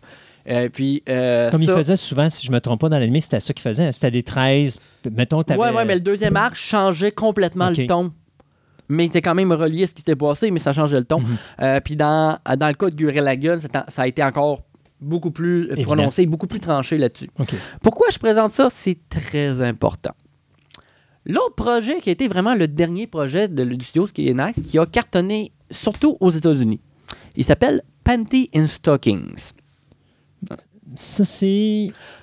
Grosso modo, euh, c'est deux anges qui sont déchus en punition, qui sont envoyés sur Terre et euh, ils, sont avec un, avec un prêtre qui essaie de les, ré- qui essaie de les- les régler. Puis, euh, bon, il y a une qui, est, à- qui arrête pas de bouffer, puis l'autre qui est une espèce de pute, comme ça pas de bon sens. Euh, la sexualité avec Gainax, avec Guren Hagen avait été sur le top, mais avec Panty To- Stocking, c'était là avec. Mais c'était pas ça qui était le problème. Le problème euh, de, de la série, c'est que ça a été une série qui a été dans le but de- d'imiter une série américaine. Donc, le format de l'épisode, les épisodes non pas si reliés ça entre eux, l'esthétique qui n'était pas animé japonais, qui était qui faisait américain, mais bon, mixé. Bon, il y avait quand même un bout animé japonais de temps en temps là, qui Mhm. se transformerait. Mais euh, puis la musique était dedans, euh, le ton, euh, le décousu ou quoi que ce soit, euh, c'était, ça faisait américain. Ça l'a, ça l'a cartonné aux États-Unis. OK. Mais à l'interne, par contre, oh là là là là, les Japonais sont fiers, hein? Ouais. Puis euh, il y a eu, y a eu le, la personne qui a fait Gurren Lagann, que j'ai oublié son nom, puis pas je le prononcerai pas parce que c'est pas important au bout de la ligne. Il a pété sa coche. Il a fait, moi je quitte Genax et je fais un nouveau studio qui s'appelle Trager. OK. OK? Donc, euh, il a ramassé rapidement d'autres collègues qui, qui ont quitté. Fait que Gainax est, revenu- est devenu une coquille vide. D'où la raison pourquoi ils sont tombés en faillite. Ben, ils sont pas, ils sont pas en faillite parce qu'ils ont encore leur, toute leur propriété intellectuelle, quoi que ce soit, mais ils n'ont rien sorti depuis 2000, depuis 2010. là. J'ai pas rien vu de Gainax. La dernière chose qu'ils ont sorti qui a été qui a fessé, c'est Panty et Stocking. C'est dommage parce que j'ai aimé Panty et Stocking. Même si j'étais un peu mal à l'aise des fois avec la série, parce que c'est ah le- l'épisode, l'épisode qui sont dans une ville où ce que tout le monde se transforme en zombie là, puis ils sont dans un set shop, fait qu'ils ils ramassent un gun à, à dildo, puis ils tirent des dildos là. Ouais, non, c'est c'est quelque chose là. Donc euh, puis ça c'est pas le pire. C'est du pas de classe. Ah non, non, c'est du pas de classe. là. ouais, non, c'est du pas de classe à la South Park. là. C'était le but là, du, du show. Peut-être pour ça qu'il a payé tant que ça. Mais euh, là, le, le- le créateur est arrivé, puis ils ont décidé de créer une série, euh, puis qu'ils ont avec un esthétique, puis ils ont pris l'esthétique de Gurren Lagann et ils l'ont poussé plus en, en le mettant un peu plus stylisé, mais avec des mouvements vraiment euh, un peu. euh, des dessins qui sont un peu genre déformés volontairement. C'est- C'est c'est ça que c'est le, le- le studio Trigger. C'était ça avec, avec Gurren Lagann. Ça a été amplifié, puis, mais c'était quand, c'est quand même de la qualité exécutée. C'est qu'ils ont fait un court-métrage qui est My Little Witch Academia. Oui. Oui, qui était. Qui est, puis après ça, qui est devenu une série après ça, littéralement. euh, qui est devenue une série. Et, euh, mais la première vraie série qui ont sorti après, ça a été Kill la Kill. Qui est vraiment. Parce que c'était les autres, c'était des petits projets.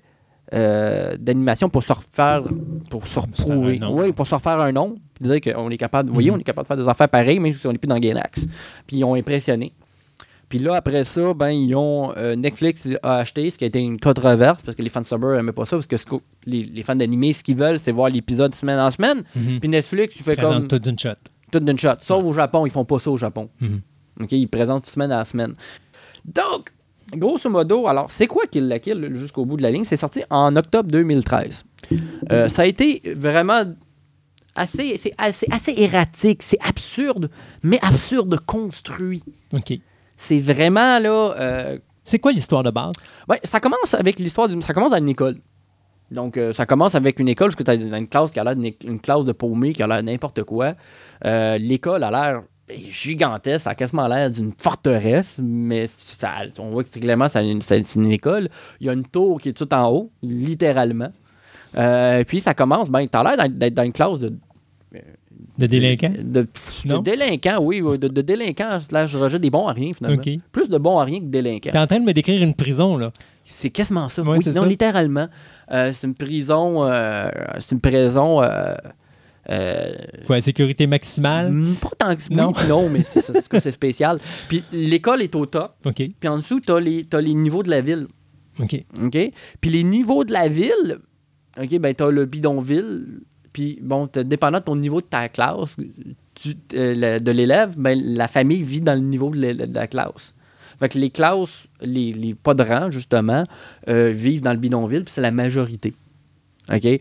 Euh, donc, euh, puis ça commence, puis ben, c'est le prof est en train de donner son cours. Puis la porte, c'est quasiment une porte de, une scellée comme une porte de sous-marin, là, Mhm. genre. Avec une- genre, la porte se fait défoncer. Là, t'as une espèce de gars qui sort, qui, qui est un élève, qui a, une espèce d'uniforme beaucoup plus proche, mais bon, il est quasiment en grade militaire. Puis le gars, il est plus gros que le prof, puis clairement, il, il bouge, puis tu vois vraiment que le prof est petit. Fait que le prof, il, il- il- le gars, il dit Hey, euh, non, ta gueule, j'ai affaire urgente. Il dit quelqu'un qui complote com- contre l'académie. Non, non, ça commence de même. Fait que là, t'as le, gars qui. T'as le, t'as le comploteur qui, qui s'en- qui s'enfuit. Puis là, tu vois qu'il est en train de, il est en train de s'enfuir en- avec une bombe lacrymogène. Puis il est en train de, de, de- de- de descendre. Puis pendant ce temps-là, tu vois à chaque fois qu'il descend, c'est vraiment fait avec un OK. rythme. Fait que tu vois, le, le- tu vois la fenêtre qui apparaît parce que les- ça tourne en collimation. Fait qu'ils ont, ont vraiment bien aimé ça. Puis à chaque fois que tu passes, tu vois que le gars il tourne, il passe. Puis tu vois le, le, le, le, le, le, le- le Il nous gars uniforme, le navite, qui fait Ah! Puis tu l'entends qu'il est en train L'autre gars qui est en train de tomber finalement. OK. Donc, c'est là que c'est la prémisse. Fait que là, il, pré- il présente ça littéralement. Fait que le, le gars avait pris un uniforme Goku, qui est un uniforme Goku 1 étoile, et ça, ça donne des pouvoirs extraordinaires. Fait que, bien entendu, le, le- le- le délinquant, le, fauteur de fraude va le mettre, puis il va, il va dire Ah, je suis capable d'éviter des affaires ou quoi que ce soit. Fait que là, il va, il va essayer de se battre, puis là, c'est comme il, il arrive pour lui donner un coup. Euh, puis, euh, il arrive pour lui donner un coup. Puis là, ben, le coup est bloqué. Puis il dit, Mais moi, je suis un, un- un- un- je suis un uniforme, j'ai un uniforme 3 étoiles. Fait que t'as aucun effet sur moi. Fait qu'il il te le tabasse. Puis là, il te, il te le renvoie en- avec, ses, avec ses cordes. Puis bon, en tout cas, avec une scène vraiment assez incroyable. Puis bon, euh, le petit jeune, euh, bon, ça, fait, ça finit là. Puis après ça, ben, t'as t'as un plan où ce que vraiment, vraiment un plan stylisé où ce que, euh, de, de mouvement où ce que ça va t'amener sur le plan où ce que t'étais. Puis tu vas revenir, au- tu vas venir au pont. Mhm. Puis là, tu vas voir un gros titre, nouvel élève. Puis tu vas voir que la, la fille, euh, la fille qui va arriver, puis c'est vraiment, c'est, j'ai de la misère à l'expliquer, il faut que vous voyez. Puis là, ils vont, ça va passer la fille, puis ça va revenir.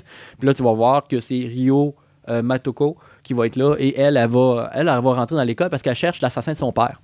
Et elle, ce qu'elle a avec elle, c'est qu'elle a, un, elle a une moitié de ciseau géante.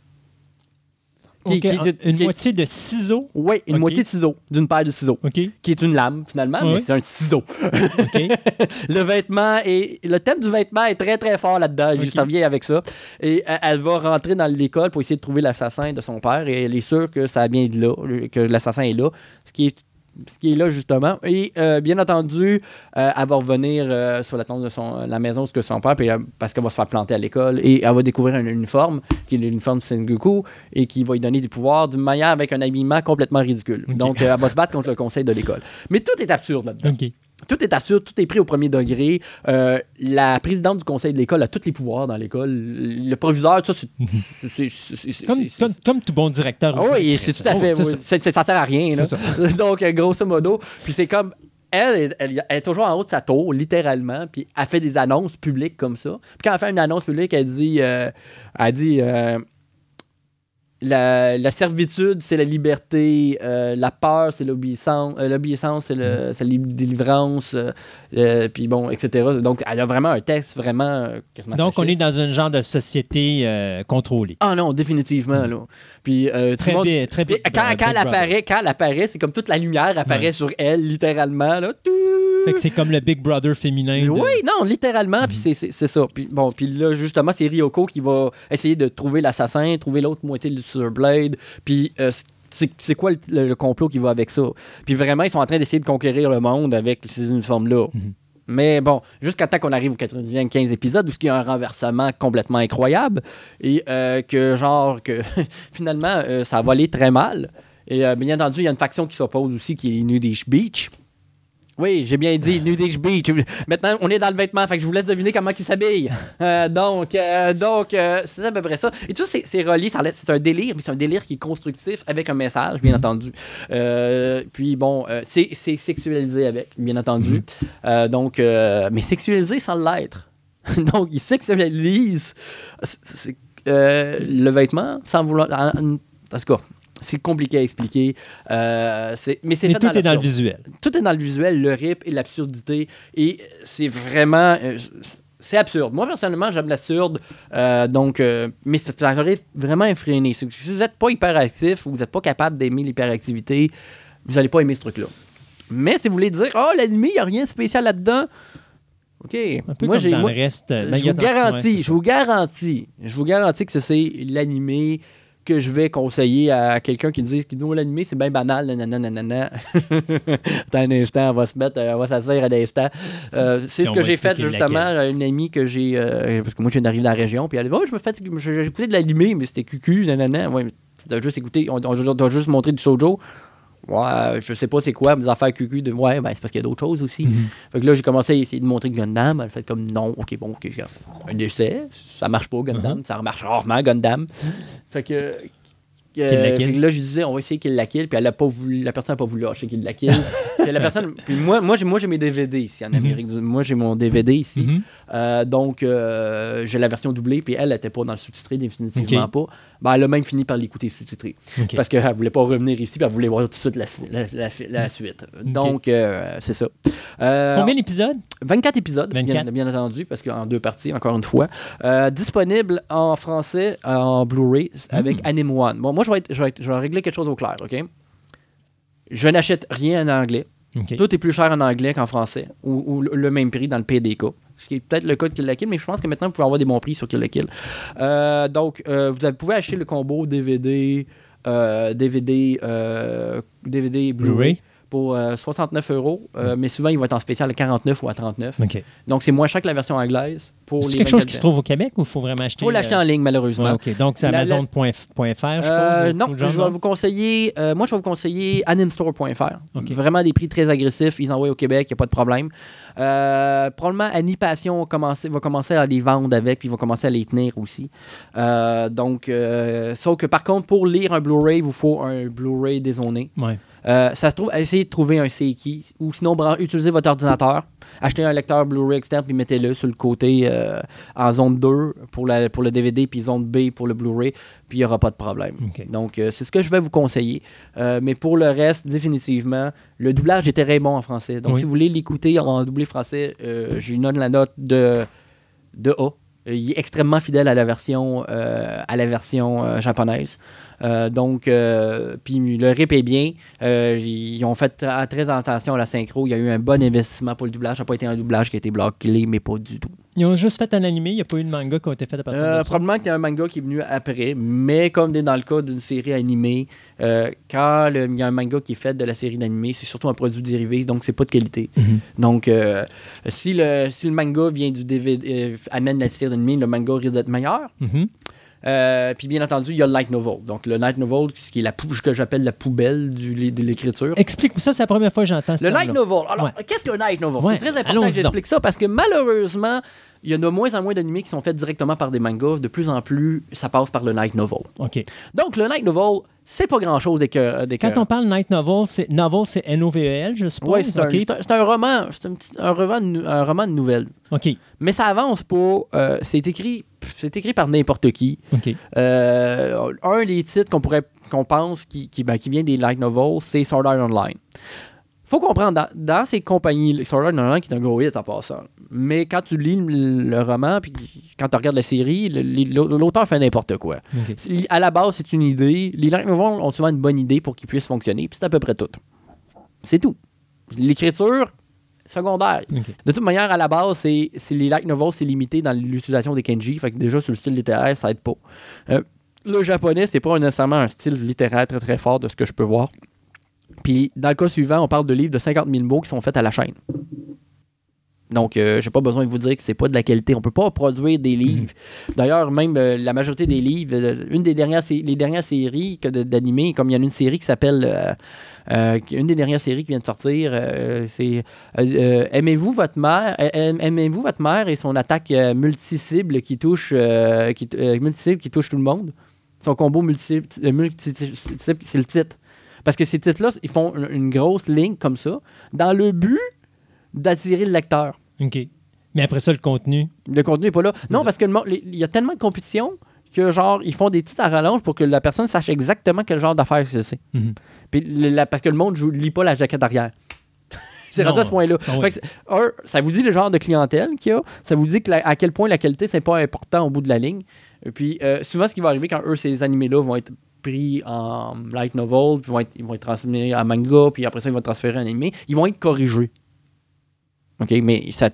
Mais, parce que sinon, il y, aurait, y aurait des longueurs, quoi que ce soit. Là. Sword Art Online, là, euh, ils ont réajusté l'ordre des mangas pour que ça ait plus d'allure. Ils ont mis les, bouts importants pour la première saison. Puis c'est ça, ils ont réajusté des affaires, mais il y a des écritures puis des niaiseries d'écriture là-dedans à tout bout de. D'ailleurs, dans la dernière saison, ça paraît. J'ai juste le goût de frapper l'auteur. J'ai écouté ça, puis c'est comme genre, euh, OK, garde, euh, t'es plus original que ton spin-off qui a été fait par un random, mais le spin-off qui a été fait par un random, il est plus écoutable, puis il est meilleur. même s'il est prévisible parce que c'est un spin-off. En tout cas, là, je suis en train de dérailler. Mais euh, dans le cas suivant, c'est une œuvre originale. C'est rare qu'on a des œuvres originales, originales, originales. À part Gundam, il n'y a pas. Il y a pas beaucoup d'œuvres originales de même, puis il y a une recherche qui est faite avec ça. Euh, il y a beaucoup de messages. Je vais vous conseiller de le regarder au bout de la ligne. Euh, puis si vous voulez vraiment vous initier à l'animé, mais en disant je veux vraiment voir une raison pourquoi on voudrait voir l'animé, quelque chose qui est unique, ça peut être ça. Peut être ça. Préparez-vous, vous allez être traumatisé par contre. C'est très violent? Oui, violent, mais violent, violent absurde. OK. Euh, très sexuel ou plus sensuel? Sexuel, non, sexuel, sexuel. Ok. Définitivement. Fait un- sexuelle, On, on peut dire que c'est un, un animé de 18 ans et plus. 13 ans plus. 13 ans et plus? 13 ans plus, peut-être 4 13 ans plus, on peut commencer à le regarder, là, mais euh, bon, euh, 15 ans plus. Mais C'est parce vrai que c'est que- pas, une, pas une sexualité qui est directe, mais c'est que- quelque chose qui, met quand même, qui pourrait mettre mal à l'aise des, des spectateurs. OK. Merci, euh, mon cher Ami Luc. De rien? Déjà la première et c'est. euh, Ça déjà- commence en Ouais, feu. c'est ça. c'est bien ça. On aime ça comme ça, Fantastica.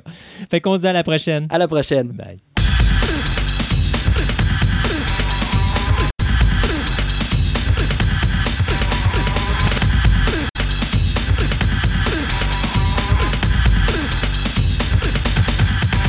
Ce segment de nouvelles vous est présenté par TPM OB et Collection.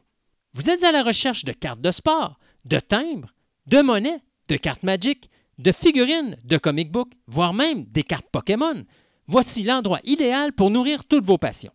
TPM OB et Collection, maintenant réunis à un seul endroit à Québec, soit au centre commercial de Fleur de Lys, 550 boulevard Wilfrid Amel, Québec, ou allez visiter leur site web à boutique-tpm.com.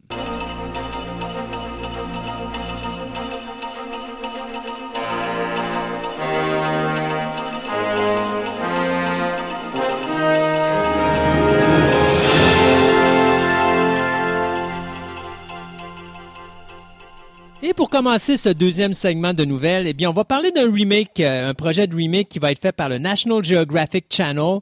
Et le produit en question s'appelle The Right Stuff. Si ça vous dit quelque chose, moi, je considère que The Right Stuff, c'est le meilleur film d'astronaute de toute l'histoire du cinéma. Euh, ça avait été fait par Philip Kaufman en 1983. Et ça racontait justement l'histoire des pilotes du projet Mercury. Euh, excellent film. Il y avait une batch d'acteurs là-dedans incroyable. Et donc, National Geographic Channel a décidé d'embarquer sur la production d'un remake en mini-série ou ce qu'on appelle un limited series. Sauf que ça va être la première fois que le National Geographic va faire de quoi, mais que c'est pas diffusé sur son, euh, sur son euh, programme à lui. Parce qu'on vient de signer une entente avec Disney Plus pour diffuser le programme directement sur Disney Plus.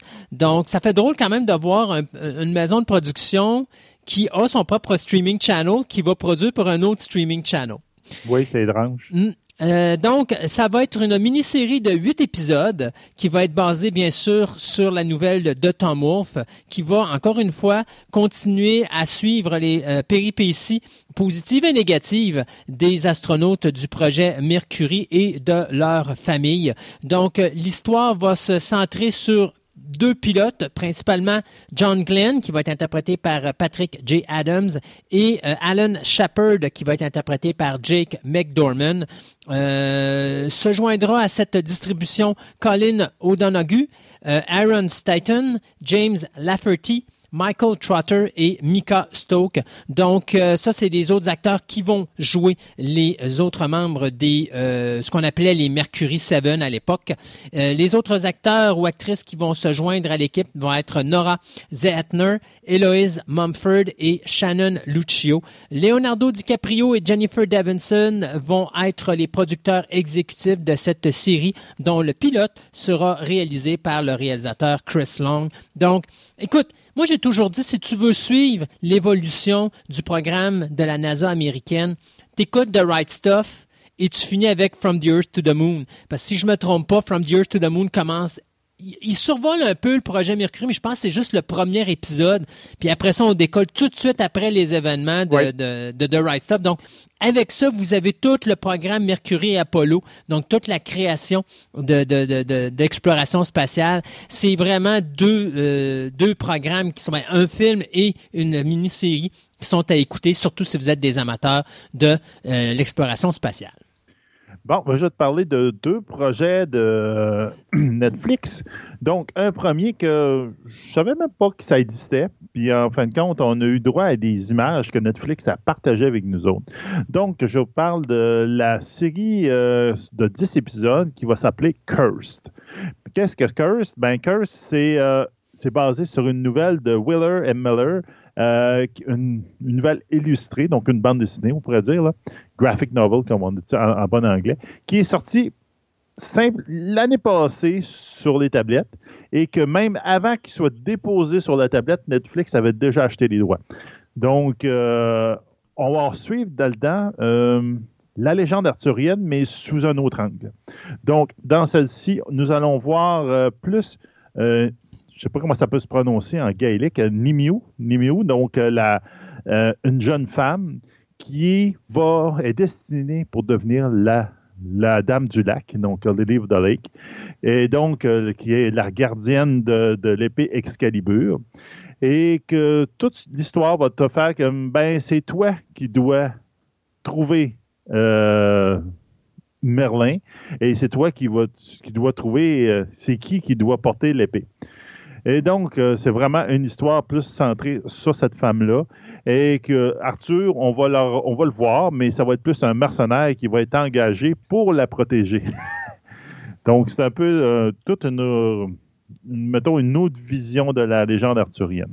Donc, euh, le showrunner de ce show-là, c'est Willard. Willard, il, avait, on, il connaît The Cape, Dora et The Lost City of Gold. Puis l'actrice qui va jouer Nimiu, donc euh, la, Dame du Lac, c'est Catherine Lanford, qu'on avait connue dans 13 Reasons Why, qui était la personnage principal de l'histoire.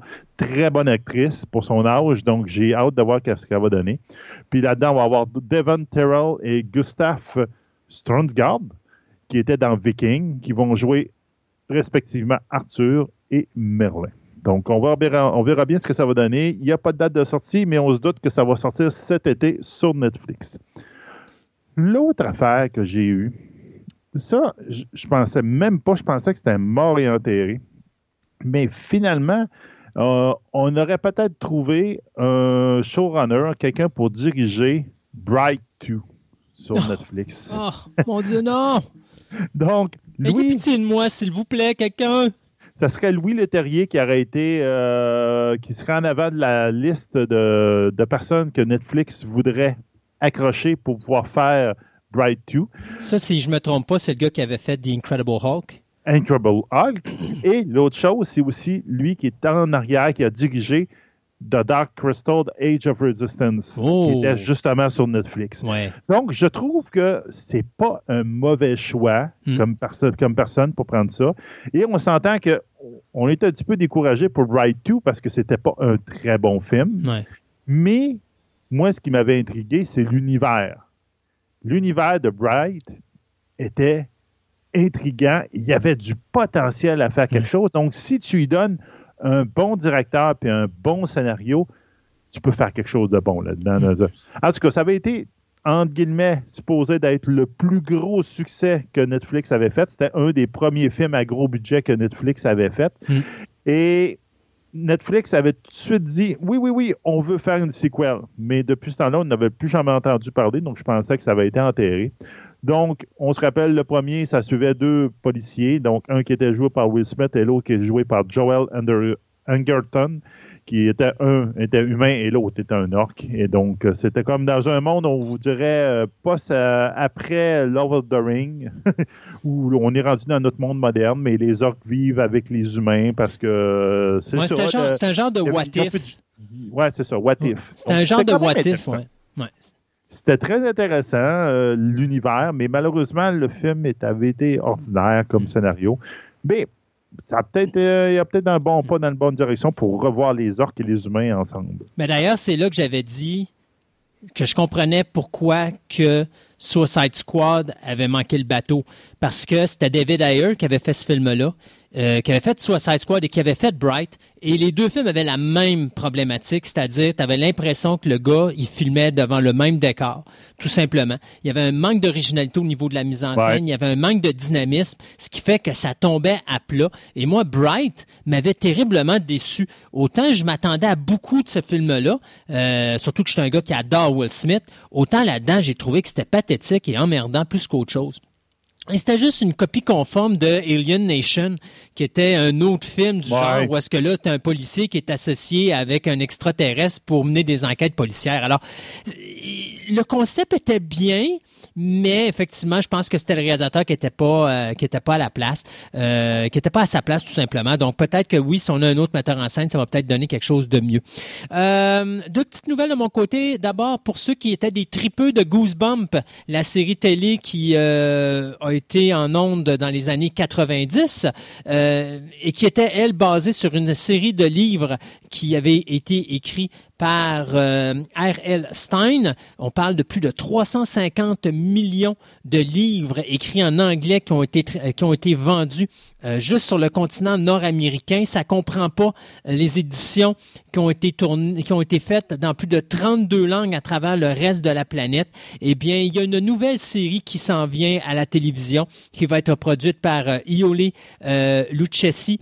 Caitlin Friedman et euh, Neil H. Moritz, associés de Pavnoon, euh, euh, Pavun Shetty, pardon. Donc, euh, cette série qui devrait sortir probablement à l'automne de l'année prochaine va suivre, d'une certaine façon, je dirais pas qu'elle va suivre les événements des deux derniers films qu'on a eu au cinéma, sur celui de 2015 et 2018, mais va suivre à peu près le même type de storyline, que ce soit des films ou de la série des années 90. Donc, Goosebump, une deuxième série d'animation, ben, pas d'animation, mais une deuxième série qui s'en viendrait à l'écran.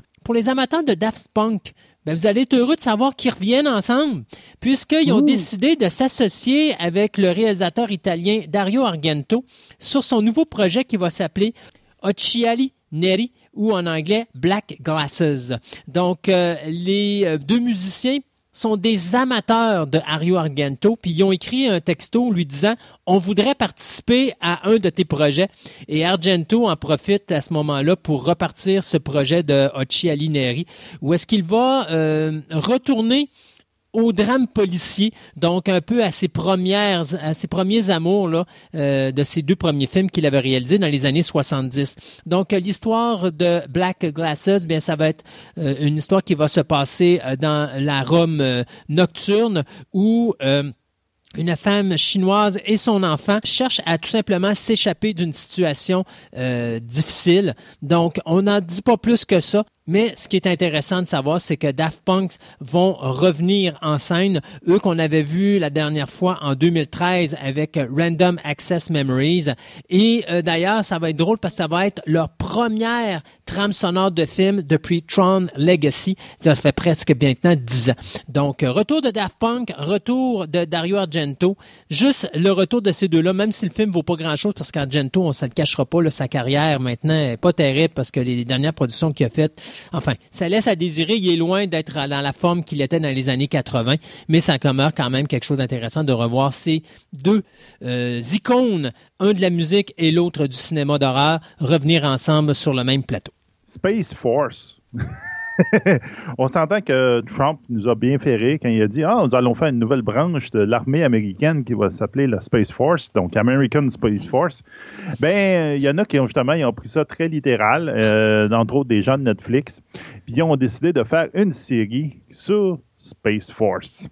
Donc, on a droit à un trailer, je l'ai mis sur notre Twitter, euh, où on voit justement le où ils montent, ils créent la Space Force, où ils, vont être là pour défendre le peuple américain de whatever qu'il y a dans l'espace. Donc, euh, on a droit à une Space Force qui euh, se demande quoi faire avec son argent puis comment dépenser de l'argent des, payeurs de taxes. Et euh, c'est fait par les gens des Office. Ah, mon Dieu. Donc, on peut voir le genre d'humour et quoi que ce soit qu'il va avoir là-dedans. Il y a une panoplie d'acteurs de, de, séries télévision connues. Puis le trailer nous fait vraiment voir que, oh, en tout cas, ça va être une comédie intéressante, puis quelque chose de bien, bien amusant à regarder. On verra bien ce que ça va donner. Pour le moment, j'ai pas vu de date nulle part, mais ça devrait sortir prochainement, comme on a déjà droit à un trailer sur Netflix. Euh, moi, je vais vous parler de euh, Nicolas Cage. On parle pas souvent de Nicolas Cage, mais oui, il respire encore. Il est pas décédé, le bonhomme. Puis des fois, on en parle, mais pas du bon sens. Ouais, non, c'est ça. Et donc, ce qui est drôle, c'est que Nicolas Cage vient d'annoncer qu'il va participer à sa toute première série télé, qui va s'appeler euh, ben, enfin, il n'y a pas de titre encore, donc c'est pour montrer l'intérêt de la chose. Mais il va jouer le personnage de Joe Exotic. Joe Exotic, là, c'est un propriétaire d'un parc à tigres euh, qui euh, réussi, il a créé son personnage en réalité de Joe Exotic. Puis à un moment donné, il est pogné dans son personnage qu'il a créé et il va même se mettre à exploiter ses employés pour pouvoir survivre à l'intérieur de son zoo et donner quelque chose de vraiment hors de l'ordinaire.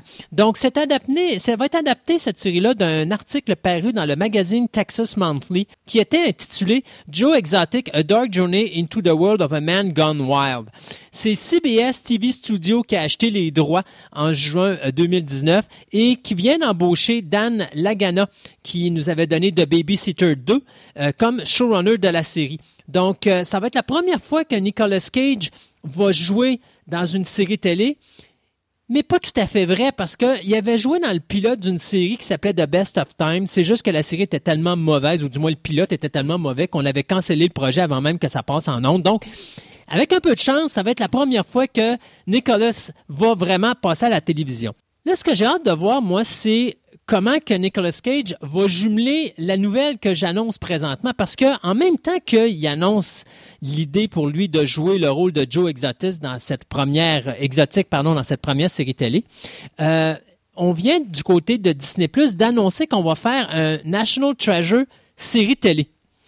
Euh, et ça, ce qui est drôle là-dedans, c'est que Jerry Bruckheimer vient d'annoncer que non seulement on va faire la série télé, mais qu'en plus, il y a un troisième film dans la série euh, qui est en cours. Donc, film qui... Euh, série que le dernier film était apparu en 2007, donc, qui était National Treasure euh, numéro 2. Je me rappelle plus le, le, le, sous-titre. Je sais pas si tu l'as devant toi, là, présentement. On va te le sortir. OK.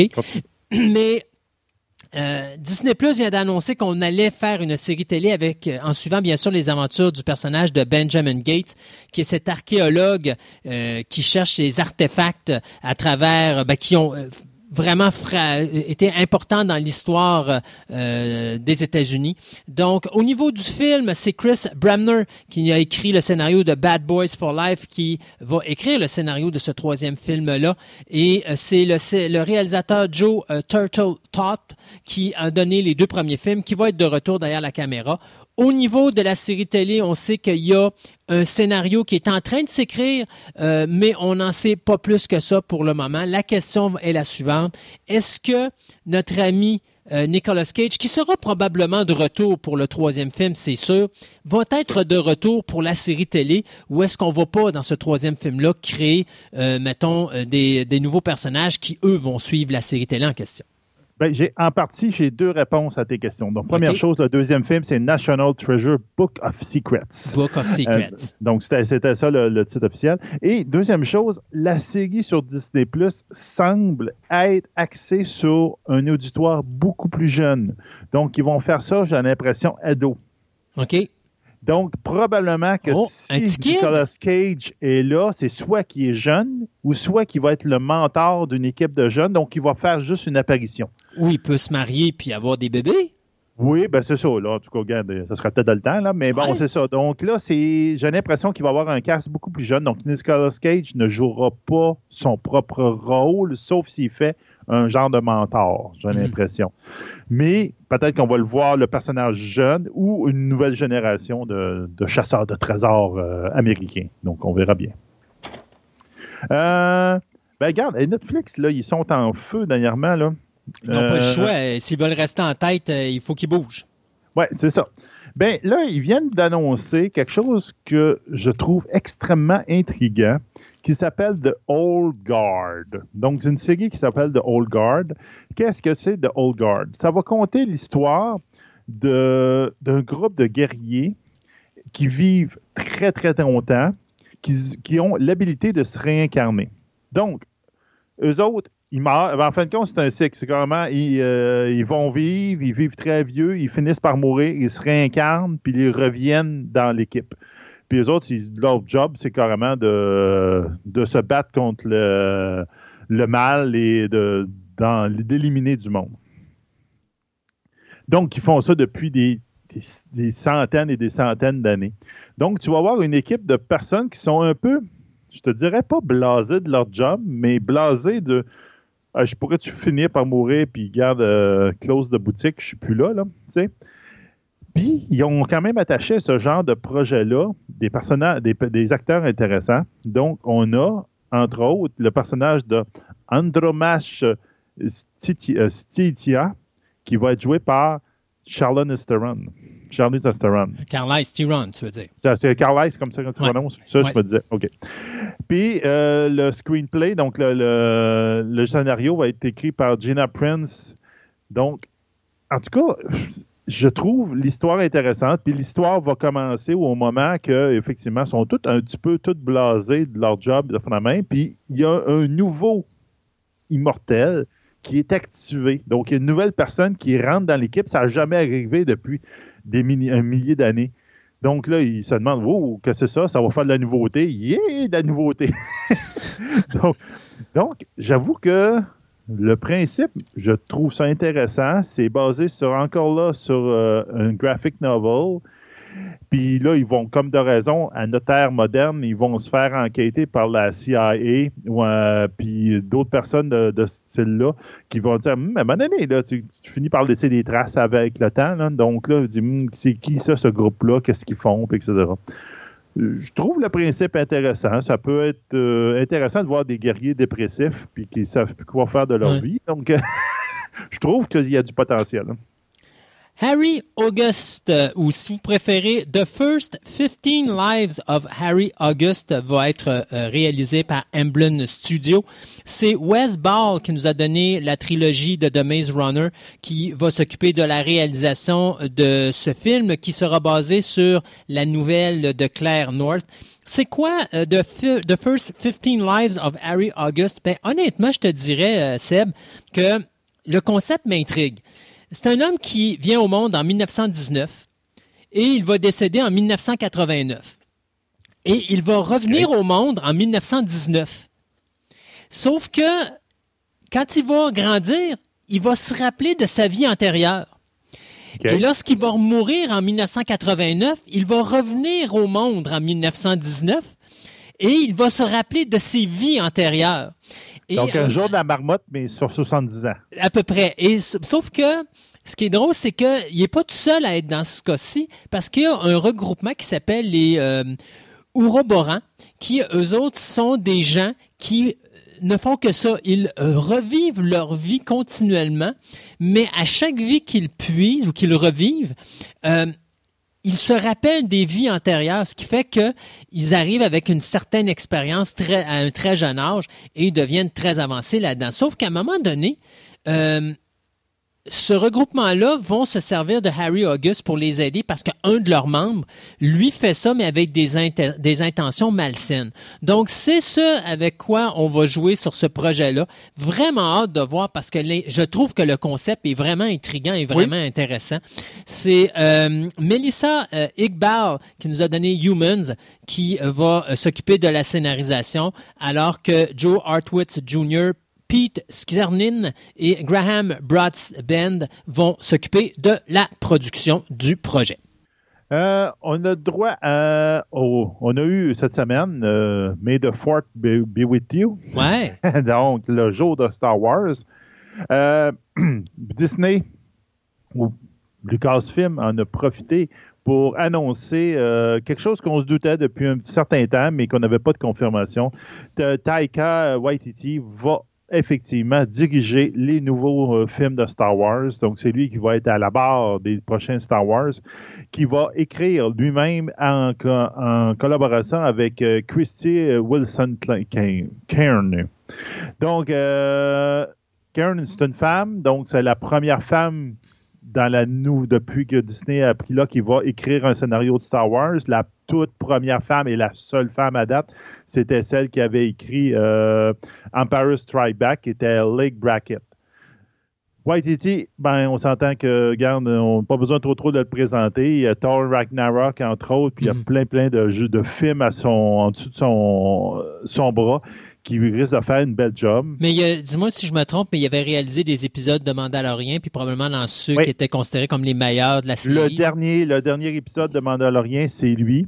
Euh, même, garde, je vais faire un aparté. Euh, pour le, 4 mai, euh, Disney Plus ont commencé à sortir un par semaine des documentaires sur le Mandalorian.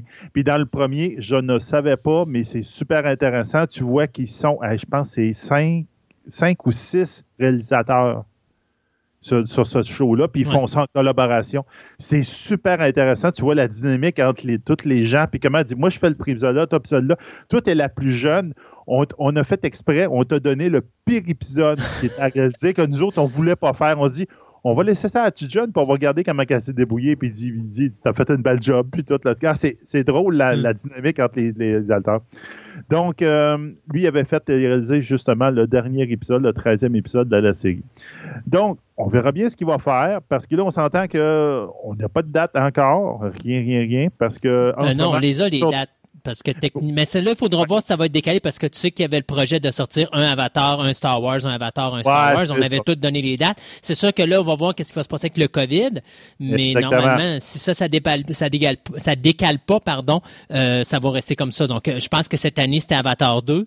Mais ça risque de décaler parce que lui, White s'il a été, il a, comme il a été confirmé sur Star Wars, en ce moment, il est encore en pré-production sur Thor Ragnarok. Là, ben, le, le, excuse, la sequel de Thor Ragnarok qui s'appelle Thor Love and Thunder. Mhm. Donc, il est en pré-production. C'est pas tourné, c'est pas prêt de se tourner.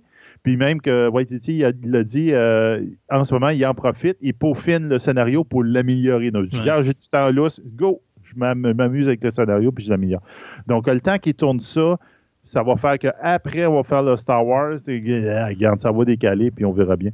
Puis en parlant de même euh, de Fort With You, ben, on a eu quand même, justement, par rapport au Mandalorian, on a eu la grosse nouvelle cette semaine que euh, on va avoir Boba Fett. Oui. C'est l'acteur. Boba Fett, qui est acteur qui jouait Boba Fett dans la première trilogie, ben, la, pas la première trilogie, la trilogie 1, 2, 3, épisode 1, 2, 3, qui faisait les clones, là, qui va être là.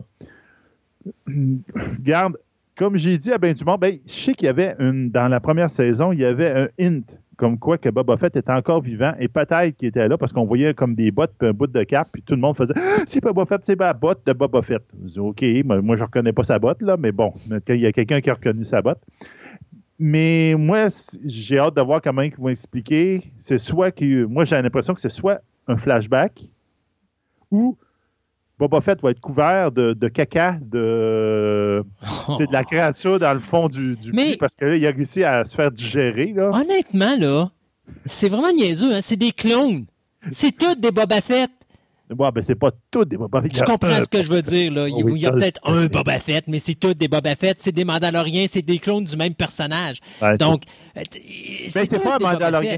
En tout cas, regarde, moi, je suis pas un expert dans Star Wars, mais il paraît que Boba Fett n'était pas un Mandalorien. Ah, il avait juste comme piqué l'armure d'un Mandalorien, il l'utilisait. Mais il ah. n'avait jamais été rentré dans la société des Mandaloriens. Mais bon, ah, ceci dit, ceci dit, ben, on va voir Boba Fett. Euh, je sais pas ce que ça va donner. Puis euh, en plus, ben, ça, ça confirme ou ça rentre aussi avec l'inside comme quoi qu'ils vont ils vont mettre aussi euh, l'actrice, une actrice pour jouer comment elle s'appelle? Azoka? Oui, Azoka. Azoka qui va jouer là-dedans. C'est elle qui jouait la Nurse euh, Chapel dans les séries de euh, sur Netflix, sur le Marvel, donc euh, Daredevil, je vais faire la même. Donc c'est l'actrice qui jouait là, le nom m'échappe, là, je ne mhm. l'ai pas en dessous du qui va jouer aussi un rôle quelconque dans Mandalorian. Moi, ce que je reproche à ce... Ben, pas pour Boba Fett, mais pour Azoka, c'est comme j'étais content qu'on avait finalement des Boba Fett, ben, un Mandalorian, qu'on n'avait pas de maudit Jedi. Puis mhm. on est capable de faire une histoire de Star Wars sans Jedi. Yeah! Puis là, ma deuxième saison, on va te rentrer en Jedi. Non, j'en veux pas! Je veux avoir une histoire dans l'univers de Star Wars, mais enlevez-moi les Jedi. Une année, là. Bon, en tout cas. Mais on a eu Boba On va voir Boba Fett pareil. Donc, c'est un gros, gros euh, hit pour les fans. Les fans veulent voir Boba Fett. On va, on va le voir. La crise! Je vous le dis, mesdames et messieurs, par chance que j'ai un écran devant moi puis je le vois chez eux, il est en train de se rouler par terre. T'es épouvantable. Euh, moi, je finis le segment des nouvelles parce que c'est en train de, de, de, sombrer dans la déchéance la plus complète avec deux petites nouvelles. euh, D'abord, 13 Lives, c'est euh, réalisateur Ron Howard qui de, revient derrière la caméra, lui qui nous avait donné Apollo 13 et Solo A Star Wars Story. Euh, il va s'associer avec le scénariste William Nicholson qui nous avait donné le scénario de Gladiator pour faire donc 13 Lives. C'est quoi l'histoire? Bien, euh, c'est basé sur une histoire vraie qui s'est réalisée en 2018, alors que les 12 joueurs d'une équipe de soccer euh, vont être bloqués dans une euh, grotte avec leur coach de 25 ans après euh, une inondation. Donc, durant le sauvetage de ces 12 enfants, il y a eu deux décès. Il y a eu, bien sûr, un, un Navy qui est décédé pendant la, la, la, tentative de sauvetage. Merci. Et euh, il y en a un autre qui est décédé l'année d'après euh, des suites d'une infection sanguine due à cette euh, qui a été contractée pendant qu'il avait essayé de sauver ces enfants-là. Donc, 13 Lives, c'est un film qu'on devrait voir probablement, je te dirais, d'ici 2022 parce que là, avec le COVID, on part plein le projet, mais là, après ça, il restera à voir comment qu'on va finaliser les réalisations et tout ça. Pour terminer, l'auteur Stephanie Meyer vient d'annoncer qu'il y aura un nouveau livre à sa série Twilight, euh, huit ans après la conclusion de la saga au cinéma. Donc, ce qu'on va faire, c'est qu'on va reprendre le premier film ou la première histoire, mais là, on va la voir, mais d'une façon différente, parce que cette fois-ci, euh, on va le voir du côté du, euh, du point de vue de Edward. Donc, le personnage d'Edward, qui était le personnage de vampire qui est interprété par Robert Pattinson euh, au cinéma. Alors, le livre qui va s'appeler Midnight Sun ou Soleil de minuit est annoncé dans les librairies nord-américaines à partir du 4 août 2020. Donc, euh, ça va prendre comme la forme d'un genre de prequel à la saga des Twilight. Donc, si vous étiez des fans, parce que je sais qu'il y a des gens qui pensent que les Twilight, c'était ça des vrais films de vampires, je veux pas vous faire, vous faire de peine. Les vampires qui glow in the light. Ouais, c'est ça. Mais si vous voulez voir des vrais films de vampires, là, vous écoutez 30 Days of Night ou vous écoutez Near Dark, ça, ça va vous donner un petit peu ce que devraient être des vampires au cinéma. Euh, donc, euh, un nouveau projet là, qui euh, se développe quand même dans l'univers de Twilight, intéressant pour les gens euh, à qui cet univers-là manque. Donc, Midnight. Not me. Hein? Not me. Not you? OK. Non. On s'arrête euh, le temps de deux autres chroniques incluant notre fabuleuse fin d'entrevue avec Anne Robillard et on vous revient dans notre table ronde de fin d'émission avec euh, Kodak. avec Kodak qui signe un pacte avec Hollywood qui pourrait peut-être permettre à la compagnie Un de rester encore en vie.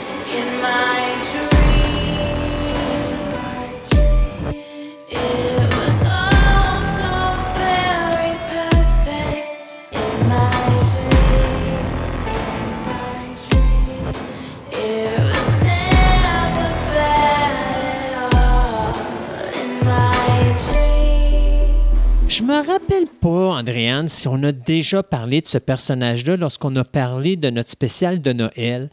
Mais ce- cette créature de la légende urbaine, on va Oui. appeler ça comme ça, euh, est à l'origine une créature que tu ne veux pas rencontrer pendant les périodes des fêtes de Noël. C'est même quelque chose que tu vas essayer d'éviter pendant les périodes des Tout fêtes de. Noël parce qu'il n'est pas là pour t'offrir des cadeaux. Non. Non, non, non. Et notre père fouettard n'a qu'à bien se tenir. On parle du Krampus. Krampus, euh, d'ailleurs, euh, Krampus, dont j'ai vu euh, quelques films avec le temps, euh, il y en a quelques-uns qui sont le fun. Il y en a deux principalement qui me viennent en tête, là. donc Krampus. Oui. Et il y avait aussi A Christmas, A Christmas Evil Story ou quelque chose de genre, en tout cas, Oui, Horror Christmas Horror, Story qui avait été faite au Canada. Et justement, la- le poster, c'était Krampus contre le Père Noël dans un combat au, euh, de titans euh, euh, dont on a la chance d'assister à la fin du film. Donc, on va parler du Krampus aujourd'hui, Oui. même si c'est pas Noël, on va se préparer. Donc, dis-nous un petit peu d'où vient ce personnage Krampus? Ben, Qu'est-ce que Krampus? C'est une créature mythique. On s'entend que on- ça ne devrait pas exister. C'est décrit souvent comme mi-chèvre, mi-démon. Donc, c'est comme un bipède, comme un homme avec une tête de démon avec des cornes, Mhm. si je pourrais dire. C'est dérivé. En fait, le mot Krampus vient du mot kremp, krempe ou kremp, qui est allemand. Donc, pour ça, je ne suis pas sûre de, de- exactement de la La prononciation. prononciation, mais. Et ça signifie griffe. Parce que oui, il y avait une tête horrible, mais des griffes aussi aux deux pattes avant. Donc, Est-ce que c'est. Tu me disais tantôt c'est un bipède, donc il marche sur Oui. deux pattes? oui, tout à fait. OK. C'est comme un homme avec des cornes qui a d'épais cheveux noirs. C'est un démon. Une, de, une tête de, de, de chèvre, genre. C'est. Oui, mais c'est. C'est un mi-démon. Tout à fait, tout à fait. Donc, c'est une créature démoniaque. Et pourquoi je disais le père Fouettard n'a qu'à bien se tenir? Eh bien, il accompagne Saint-Nicolas, qui est bien sûr l'origine du Père Noël. Donc, nous, au Canada, on est... On aime quand ça fait pas trop peur. Donc, on parle du Père Fouettard, qui était juste un, un Père Noël méchant, finalement. Mais euh, en Autriche, c'est beaucoup en Autriche, Hongrie, euh, dans ces coins-là.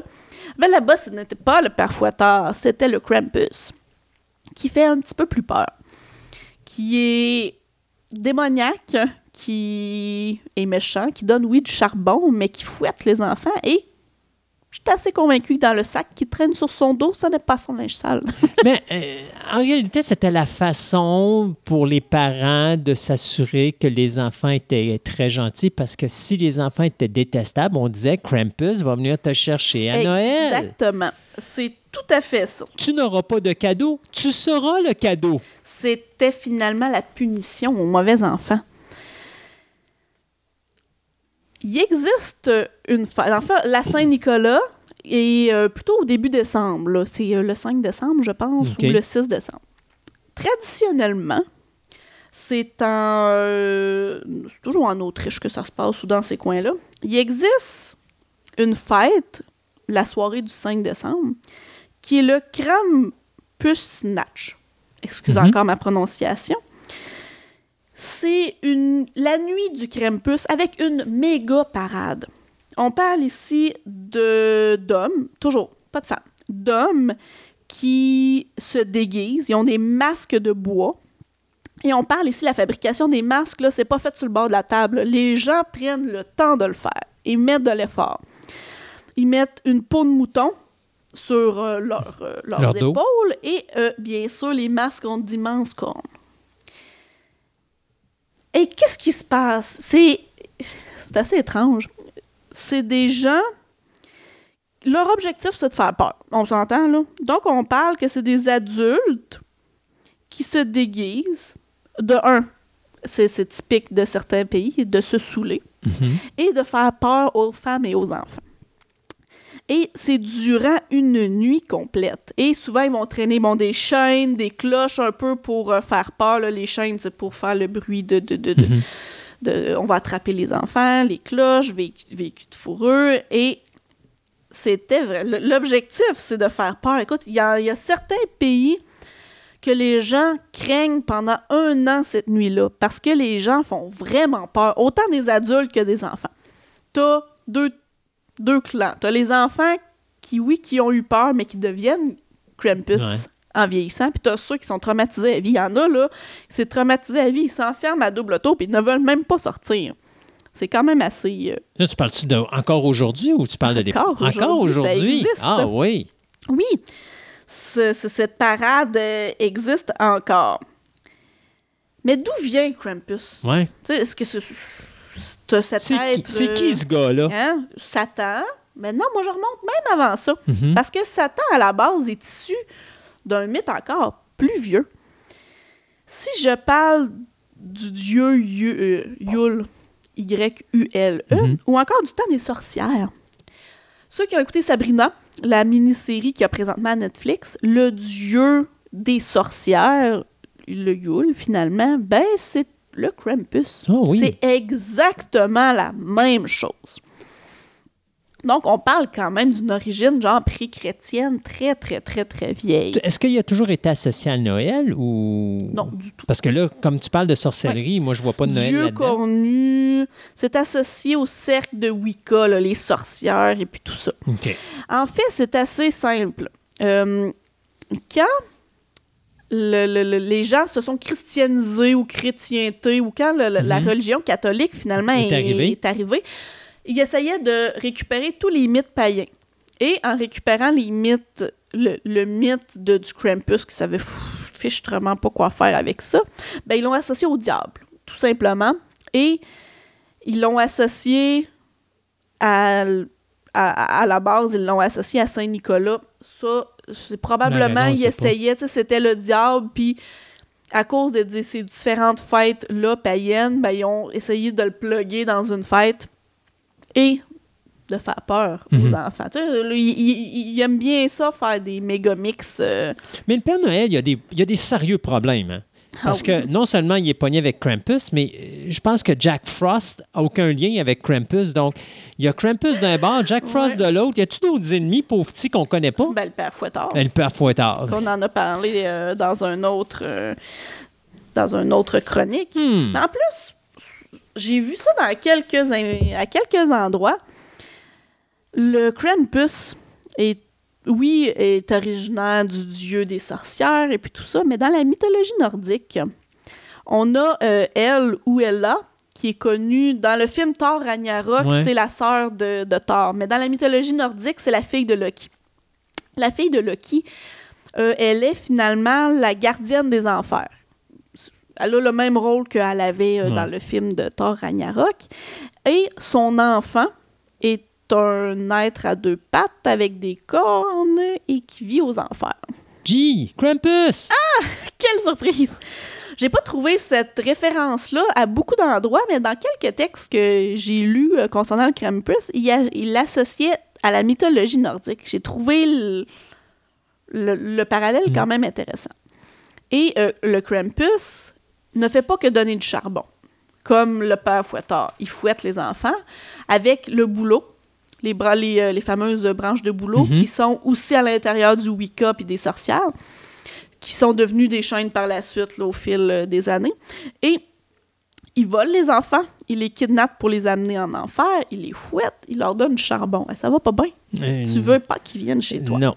Vraiment pas. Le mythe du Krampus euh, de nos jours, ce qui est aussi... euh, ils récupèrent ça toujours du côté monétaire. Ça rapporte de l'argent en Titi. Donc oui, tu as les fameuses parades où est-ce que les gens doivent fabriquer des choses. Donc, il y, en a qui achètent des costumes aussi. Mais le nombre de cartes du Krampus qui sont vendues, avec l'image du Krampus, avec la grande langue rouge qui sortent les deux cornes, c'est comme des cartes de Noël, mais c'est des cartes du Krampus. Ils vendent des figurines. Ils vendent des boîtes de chocolat à l'effigie du Krampus. C'est devenu commercial. Mais comme- pourquoi, tu fais des cartes de Noël du Krampus quand Krampus est associé à quelque chose de négatif? C'est que là, une excellente Ouais, hein? question. Je le sais pas, mais en Autriche et dans, et dans, dans- dans ces, euh, ces lieux-là, c'est devenu un outil commercial, écoute, assez puissant. Puis euh, il existe un site, euh, ar- euh, un site euh, internet qui s'appelle c'est krampus.com. Tu vois toutes les cartes, toutes les images Ah, ouais. qui, qui peuvent être associés à ça. Et c'est fou comment le côté monétaire aujourd'hui a pris le dessus. Puis là, Krampus, comme on discutait tantôt, il a été dans des films, il a Mm. même été dans des émissions. American Dad a fait un, euh, a fait un une, un épisode qui parle du Krampus. Les différents films, euh, euh, voyons, qu'on a mis tantôt, là, le Krampus. Oui, le- Krampus, puis euh, Christmas entre Horror autres. Story. Oui. Euh, dans. voyons, Super- Supernatural, la mini- la, la mini-série, il y a une, une, euh, un épisode au complet qui, est, qui est sur ça. Il y a des jeux.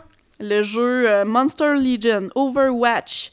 Ça parle, il y a, il y a le Krampus à l'intérieur. La mini-série, bon, Sabrina, que je disais, qui est finalement, sans être là toujours, il est au cœur de la mini-série au complet. Mais est-ce qu'il est toujours représentatif des fêtes de Noël ou on le ramène à ses pas. origines? Non, c'est beaucoup, beaucoup. Ben, dans Sabrina, c'est beaucoup à ses origines. C'était associé aux sorcières, à l'histoire du Wicca et puis tout ça, donc euh, ça parle pas. Mais quand, mais pour eux, Noël, c'est pas Noël, c'est la fête de Yule, c'est Mhm. la fête païenne finalement. Donc c'est peut-être pour ça que nous on l'a associé à Noël aussi, parce que la fête de Yule, c'est un peu euh, à Noël. C'est associé au solstice d'hiver qui est genre le, 20 et- euh, le 21 décembre. Donc euh, pas loin. nous autres, ça fit un peu avec ça. notre Noël. Donc, c'est pour ça qu'on a récupéré la fête païenne pour l'intégrer à notre euh, Noël d'aujourd'hui. Pourquoi qu'il fête ça le 9?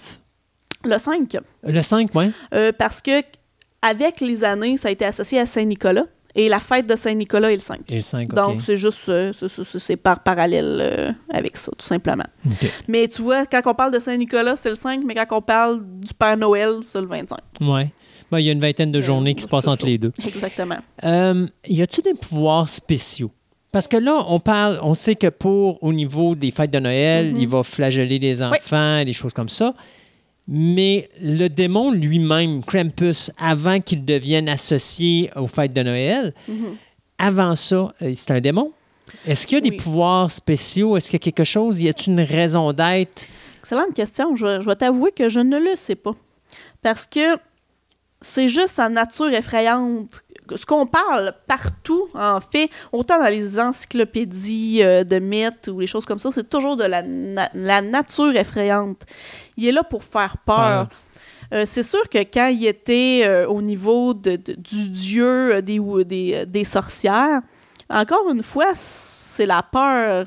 La peur de ce dieu-là. Les gens veulent faire qu'est-ce que lui commande, mais lui, je l'ai rarement vu faire de la magie. Je l'ai rarement vu, en fait, faire quelque chose, à part peut-être euh, écrire des, euh, des sortilèges ou des, des- des- des livres de sortilèges, là. Euh, mais sinon, la magie, en fait, la magie noire est issue de lui, mais ce n'est pas lui qui l'a fait. Donc, c'est un peu sa méchanceté, j'imagine, qui, euh, qui est la base de tout ça, là. en dehors, parce que là, on parlait de l'Autriche. Oui. Donc, l'Europe, bien sûr, très fort. Exactement. Ici, en dehors de Noël, y a-tu des choses qu'on fête pour le Krampus? Y a-tu des non? Ici, non. Ici, on, comme je dis, on est moumounes. Mais Krampus, c'est Mhm. quelque chose qui est récent parce que moi, je me rappelle, avant les films, je- moi, le premier, j'avais jamais entendu parler du Krampus. Non, parce que ici, c'est pas, c'est vraiment pas. en Europe, oui. En Europe, c'est vraiment quelque chose qu'on parle, euh, qu'on parle beaucoup, mais euh, ici, beaucoup moins. Puis d'ailleurs, j'avais un petit fait cocasse que j'essaie de retrouver euh, au niveau des... euh, ici, des fêtes de Noël. En fait, la, la en, en Europe, la renommée du Krampus, son, son effet effrayant, a même poussé l'Église à interdire les fêtes qui vénéraient le diable de Noël. Parce qu'au niveau, bah, comme je disais, au niveau de la religion catholique, c'est devenu un, un démon ou le diable même. Et écoute, ça faisait tellement peur, les gens paniquaient tellement lors de ces fêtes-là que l'Église a interdit ces fêtes-là pendant quelques années. Il paraît même que pendant la Seconde Guerre mondiale, on aurait associé le Krampus à des mouvements sociaux-démocrates qui étaient réprimandés par les pouvoirs fascistes. Là, on pousse ça à l'extrême. On a voulu tellement démoniser ce personnage-là que on, on l'a poussé à être quasiment nazi, là, on s'entend. Et ça, ce qui me fait rire, c'est que l'Église a interdit parce que il y avait tellement peur de la panique que ces fêtes-là amener Mais- qu'ils ont interdit les fêtes Wow. pendant quelques années, mais avec, avec le temps, c'est revenu parce que c'était tellement quelque chose d'ancré dans le, le- le- le- dans les mythes personnels de, de- des gens de l'Europe, là, d'Autriche et puis tout ça. Donc, automatiquement, ça l'a fini par revenir, mais euh, c'était fort, là. C'était quelque chose quand même de fort pour que l'Église interdise ça. Andréane, c'est tout ce qu'on a sur Krampus? Oui, c'est tout. Autre qu'il faut qu'on soit des enfants sages? Oui, parce que s'il vient nous chercher, on sera pas content. Il va nous amener aux enfers. Qu'est-ce qu'il y a dans son sac? T'as dit, je veux pas penser à ce qu'il y a dans son sac. Mais c'est des enfants. Ah oui, en morceaux. Ils euh, les volent puis ah les oui. amènent. euh, un en bloc. Ouais, c'est ça. Merci, Andréane. fait plaisir. Une autre légende urbaine euh, Oui. racontée avec passion. bye bye. Merci.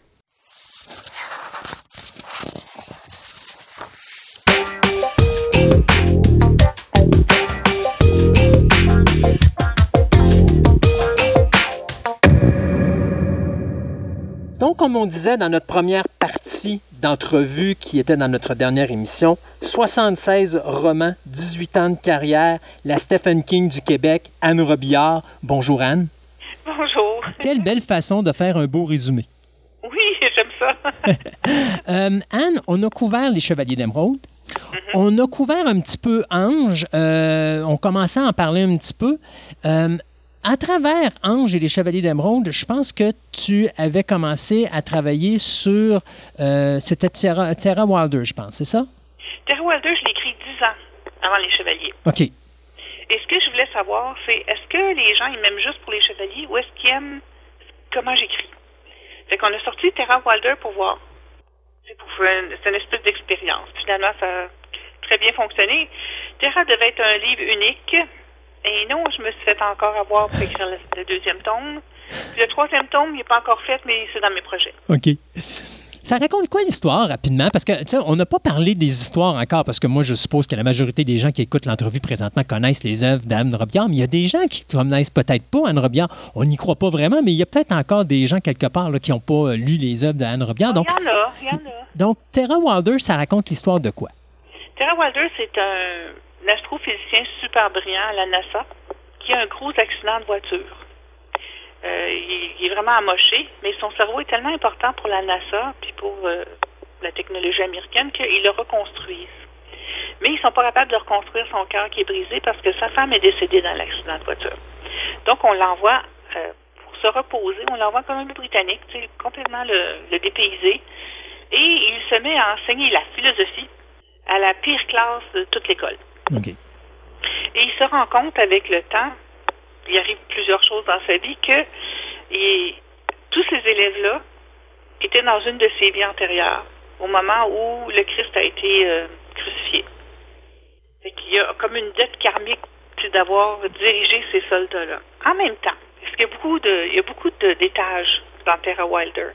En même temps, lui, quand il était au Texas, il faisait partie d'un groupe euh, on, on dit maintenant aujourd'hui reconstitution historique, mais c'était plus plus caché que ça. c'est euh, la table ronde. Et il était le roi. Donc, on Je ne arrive pas à... en dire trop parce qu'ils ne liront pas. Là. OK. Mais euh, c'est ça. que, en fait, ça s'appelle Qui est Tara Wilder? Parce qu'il y a tellement de couches dans ce bonhomme-là qu'on ne sait pas. OK. Puis après ça, tu avais fait un autre livre qui est sorti, je pense, trois ans plus tard, qui était Captain Wilder. Capitaine Wilder, la, ben, la suite. Une suite, parce qu'il n'était pas supposé avoir de suite. Et on parle de ce qui est arrivé euh, à Terra et à son fils, parce qu'il y a eu des enfants entre-temps. Puis, c'est des jumeaux. Fait que le troisième que je vais faire à un moment donné, c'est sa sœur euh, à lui qui, qui va avoir son histoire aussi. Donc, les Chevaliers d'Emeraude, on parle de 12 tomes. Après ça, Ange, on parle de 10 tomes? Oui, 10 tomes. Et il devait en avoir 7. OK. Mais j'ai vu, avec les commentaires que je recevais, qu'il y a beaucoup de choses qui n'étaient pas comprises. Surtout au niveau des reptiliens. Fait que j'ai allongé un peu. OK. Mais tu sais, je voulais faire sept tomes pour les sept années des tribulations, mais ça n'a pas marché. Des fois, comme ça, il faut s'ajuster en, en cours de route. Mais tu vois, moi, c'est ça que je trouve exceptionnel avec, euh, avec toi, Anne. Euh, tu sais, des fois, tu as des gens qui, à un moment donné, ils gagnent une certaine célébrité et euh, ils oublient les gens qu'ils ont mis là, c'est-à-dire Oh les fans. Non, exactement. Et ça, c'est quelque chose avec toi que j'ai toujours adoré, c'est que tu as toujours été à l'écoute de tes fans. Oui, je le suis encore. Et euh, d'ailleurs, c'est drôle parce que tu me parlais d'une anecdote tantôt où est-ce que tu te promenais dans un centre commercial puis qu'il y a un monsieur qui t'a... Même tes fans, des fois, ils, ils- sans, sans nécess- ils, ils te laissent pas tranquille. Ils veulent absolument que tu continues à produire leur univers favori. En hein, quand j'ai arrêté les Chevaliers d'Émeraude, là, moi, je vais faire euh, la malédiction des Drakensblood, Mhm. et j'ai reçu des centaines et des centaines de courriels pour me dire non, non, non, non, arrêtez tout de suite, là, nous autres, on veut la suite. Qu'est-ce qui est arrivé à tous ces chevaliers-là après la guerre? Et même à l'épicerie, je me suis fait courir après, là, par des gens qui disaient Vous êtes Madame Robière, euh, vous, vous devez continuer, arrêtez pas. Finalement, c'est un petit garçon qui m'a écrit de 11 ans, qui doit être pas mal plus vieux maintenant, qui m'a dit Madame, vous pouvez pas nous laisser tomber. On ne sait pas ce qu'il y a de l'autre côté des volcans. Ça s'appelait les territoires inconnus. Mhm. Mais je me suis dit, il a bien trop raison, là, lui. Donc, les héritiers sont nés. Et j'ai mis Drakensblood de côté. Puis t'as fait donc t'as fait les héritiers d'Anne-Kiviev. 12 tomes. Kiviev, c'est ça, qui était 12 tomes. Puis après ça, t'as une, t'as une suite, je pense, encore après? Ah, Il y a eu les ailes d'Alexandre qui étaient toujours en même temps. Les ailes d'Alexandre, il devait y avoir trois tomes. C'est un livre qui fait du bien, les ailes d'Alexandre. C'est un, c'est un livre ésotérique. Je l'ai écrit après la mort de ma sœur. J'ai perdu une sœur qui avait 18 mois de moins que moi. Et euh, je- ça, me- ça a été très dur pour moi. Fait que je me suis expliqué la mort dans les ailes d'Alexandre. Et finalement, c'est, devenu une série avec les mystères bizarres, là, tu sais, comme les sirènes, euh, les, les crop circles, toutes ces affaires-là. Fait que ça a continué. Elle continue encore de, euh, aujourd'hui. J'ai sorti Les cordes de cristal, qui est une série que j'ai écrite quand j'avais 17 ans et que j'enseignais la musique. Fait que c'est, c'est comme mon propre studio euh, dans le désert de Californie et les problèmes qu'inventent les musiciens. Et après ça, j'ai sorti L'oiseau tonnerre. L'oiseau tonnerre qui est en trois tomes. Donc lui, il n'y a pas la règle de quatre. Euh, qui est encore de l'ésotérisme. C'est que c'est un monsieur qui se rend compte, il a une vie tout à fait ordinaire, là. c'est un monsieur ordinaire qui se rend compte avec des régressions dans son passé qu'il est venu faire quelque chose d'important dans cette vie. C'est encore de l'ésotérisme. Puis je suis tombée dans les chevaliers d'Antares. Les chevaliers d'Antares. Je me fais opérer, je, je pense que c'est quelle année ça? 2015 à peu près. Je me fais opérer pour me faire enlever la vésicule biliaire. Et en plein milieu de la nuit, je rêve au chevalier d'Antares. Et je me réveille, mais là, je suis branchée tout partout dans ce lit d'hôpital. Tu peux pas Ah, je écrire? me je me- non, je peux, j'ai rien pour écrire. Là, je me suis, je me suis pas endormie. Je me suis répété ce que j'avais rêvé jusqu'au matin pour me le rentrer comme faut dans la tête, ce que je venais de voir, qui était en fait la suite des héritiers. Qu'est-ce qui est arrivé après OK. Fait que ça, c'est les- dans les folies que je fais. Qui encore un 12 tomes? C'est encore un 12 tomes.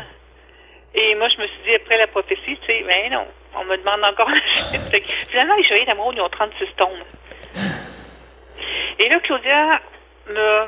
Ensuite, après Antares, Claudia me dit, écoute, t'as plein dans ton classeur des, des livres uniques. Je dis, oui, mais ils restent pas uniques longtemps. Uh-huh. Mais à l'âge que je suis rendue, oui, ils vont rester uniques. Parce que je peux pas tout écrire les séries que j'ai en tête. Non, C'est impossible. Fait qu'il faut vraiment que je cible ce que je veux. Et il y en a un qui s'appelait Les Chevaliers d'épée que j'ai sorti. Évidemment, c'est quoi la question qu'on reçoit sur Facebook? C'est quand la suite? Ouais. Mais non, c'est marqué dessus que c'est un livre unique. Fait qu'il y en a une couple que je vais sortir comme ça, des livres uniques qui, qui sont dans mes classeurs. Enfin, justement, je vais me faire de la place dans mes classeurs. Ouais. Et euh, les cornes de cristal, ça, c'était dans quelle période? C'est les les mes belles années 80, là. Que, Que tu as écrit ça? Mais c'est ça qu'on c'est ça qu'on se rend compte en te parlant, c'est qu'on se rend compte qu'il y a beaucoup de sais, parce que moi je suis quand même l'ordre de, créations par année qui sont publiées, mais c'est pas nécessairement dans l'ordre dans lequel ils ont été écrites. Non, exactement. Ah. C'est les ordres qui ont été publiés. C'est ça. Au niveau des. Parce que Anne Robillard qui a écrit une multitude de livres, mais bien sûr, avec le temps, il y a des gens qui approchent Anne Robillard parce qu'on veut adapter euh, ses œuvres, que ce soit cinéma, télévision. Malheureusement, ça n'a jamais fonctionné, mais ça a fonctionné au niveau de la bande dessinée. Parle-nous un petit peu de ça. Et c'est pas parce que j'ai pas résisté, OK? Euh, moi, je me disais, j'ai pas besoin de ça. Jusqu'à temps que mon, mon éditeur français, Michel Lafont, organise un dîner au Salon du Livre de Paris avec euh, Casterman et un dessinateur qui était sûr qu'il allait me plaire, qui s'appelle Tiburce Auger. Et là, j'arrive là, puis je dis, Ah, on peut te présenter sais, il fait des dessins, il fait des modèles. Je dis, ah, les petits pas bons. Ils m'ont eu. Fait qu'on m'assoit à côté de Tiburce, qui finit par me montrer les premiers dessins qu'il a fait, tu sais, de tout ça, ça. Puis je dis, oh, wow. Et là, on n'a pas mangé ni une ni l'autre, on s'est juste parlé pépia, pépia, pépia, pépia, pépia, pendant notre heure de dîner, puisqu'on retournait tous les deux là, pour euh, les dédicaces aux salon du livre. Et là, ils nous ont dit, bon, à partir de maintenant, vous avez l'air de bien vous entendre, mais il faut que vous passiez par nous. Fait que, Anne, quand tu veux quelque chose, tu demandes à Lafon, Lafon demande à Casterman, Casterman demande à Sibur. Penses-tu que c'est ça qu'on a fait, toi? on s'est échangé nos courriels, puis on a toujours travaillé directement. On disait à nos éditeurs, voilà, c'est ça qu'on a, c'est ça a, qu'on a fait ensemble. Et, comme je te dis, j'ai beaucoup de misère à travailler par euh, personne interposée, c'est impossible. Fait qu'on a beaucoup travaillé ensemble. Sauf que Casterman euh, a été acheté par Hachette à un moment donné, puis le dernier tome de la série qu'on doit faire, il n'est jamais sorti. OK. Là, on parle quoi de- des Chevaliers, donc le sixième Chevalier- tome? ouais. Le sixième, on l'a jamais eu. OK. Mais là, Lafont a dit, bon, nous, on ouvre euh, une section BD, on recommence à zéro. J'ai dit, écoute, ce que je vais faire, parce que là, c'est tout, avec Casterman, c'est toutes des histoires inédites, tu sais, qui n'étaient pas dans les livres. Et c'était beaucoup de travail pour nous deux, là. Fait que j'ai dit, OK, moi, je vais faire quelque chose avec vous autres, mais on refait la série, tu sais, qui existe déjà, en BD. Comme ça, tu sais, j'ai beaucoup de, de- de parents qui disent, oui, mais mon petit, il aimerait ça, mais il lit pas encore des gros livres. Fait que là, on lui a adapté la BD pour ces gens-là. Puis pour les autres, ça faisait un visuel. Pour ceux qui aiment la série, ils ont un visuel. Pour ceux qui la connaissent pas, qui sont jeunes, ben ils peuvent la commencer là. Puis après ça, ils- tu sais, c'est sûr qu'ils vont aller dans les livres parce qu'ils veulent avoir la suite là. Fait que c'est- comme ça qu'on a fonctionné avec cette BD-là. Ange, on a fait juste une, puis euh, c'était la même chose. Tu sais, le contrat est fini parce qu'il n'y avait plus d'éditeur. C'est alors, ça aurait été le fun. J'ai essayé d'en trouver un autre euh, pour Ange, un autre éditeur de BD, mais j'en ai pas trouvé. Mais, puis dis-moi si je me trompe, mais tu faisais l'écriture de tes bandes dessinées. C'était pas juste de dire, oh, il y a quelqu'un qui va adapter mes œuvres. là. Tu t'occupais toi-même, non? Tu te souviens du Control Freak? Oui, oui, c'est ça. Donc, Écoute, la première fois que j'ai fait le scénario, parce que, tu sais, j'ai, je me suis acheté un livre sur comment écrire une BD, et j'ai essayé de faire un scénario, puis là, Tiburce, il me réécrit, il dit, Anne, si tu veux qu'on voit le dessin, il va falloir que tu rapetisses les bulles. j'ai pas compris tout de suite, après ça. Il m'a, il m'a fait juste un exemple. Écoute, j'ai tellement ri, j'en ai pleuré. Fait que là, j'ai appris à synthétiser mon texte. Ça a été toute une, toute une aventure, mais je suis capable d'apprendre d'autres choses, comme j'ai appris à scénariser aussi. J'ai fait les premiers scénarios. J'ai toutes fait les scénarios euh, pour les chevaliers, les premiers. En anglais, en plus. oui. Mais, tu sais, j'a- j'apprends à faire d'autres choses. Je suis capable. Mais c'est c'est- c'est de- c'est ça qui est merveilleux avec toi, c'est c'est de l'évolution, du réajustement continuel. Parce que d'écrire, comme tu disais, écrire une bande dessinée, puis écrire un roman, c'est pas du tout le même univers. non. Oh non, non, non, non. C'est, euh, c'est- mais c'est le fun. C'est un défi. J'aime les défis. C'est sûr que quand j'aime ça aussi avoir le temps de faire les défis. Mais euh, non, j'ai, j'ai aimé ça faire ça. Puis on n'a pas fini encore. Lui, il y avait deux autres bandes dessinées, là. Mais moi, elle est prête, là. Elle est déjà écrite, la prochaine. Que quand tu me fais signe, euh, go, on part. Et là, ben, malheureusement, arrivent les problèmes. Parce que, veux, veux pas, on a eu des gros problèmes de santé. Euh, puis, euh, je t'en ai parlé avant parce que je savais pas si ça te dérangeait qu'on en parle, parce que je sais que ça a été une période qui a été très difficile pour toi, parce que tu as eu un cancer. Moi, j'avais lu un article qui disait à un moment donné, puis attends, je vais aller chercher l'article pour vraiment dire le titre, c'est L'écriture m'a sauvé.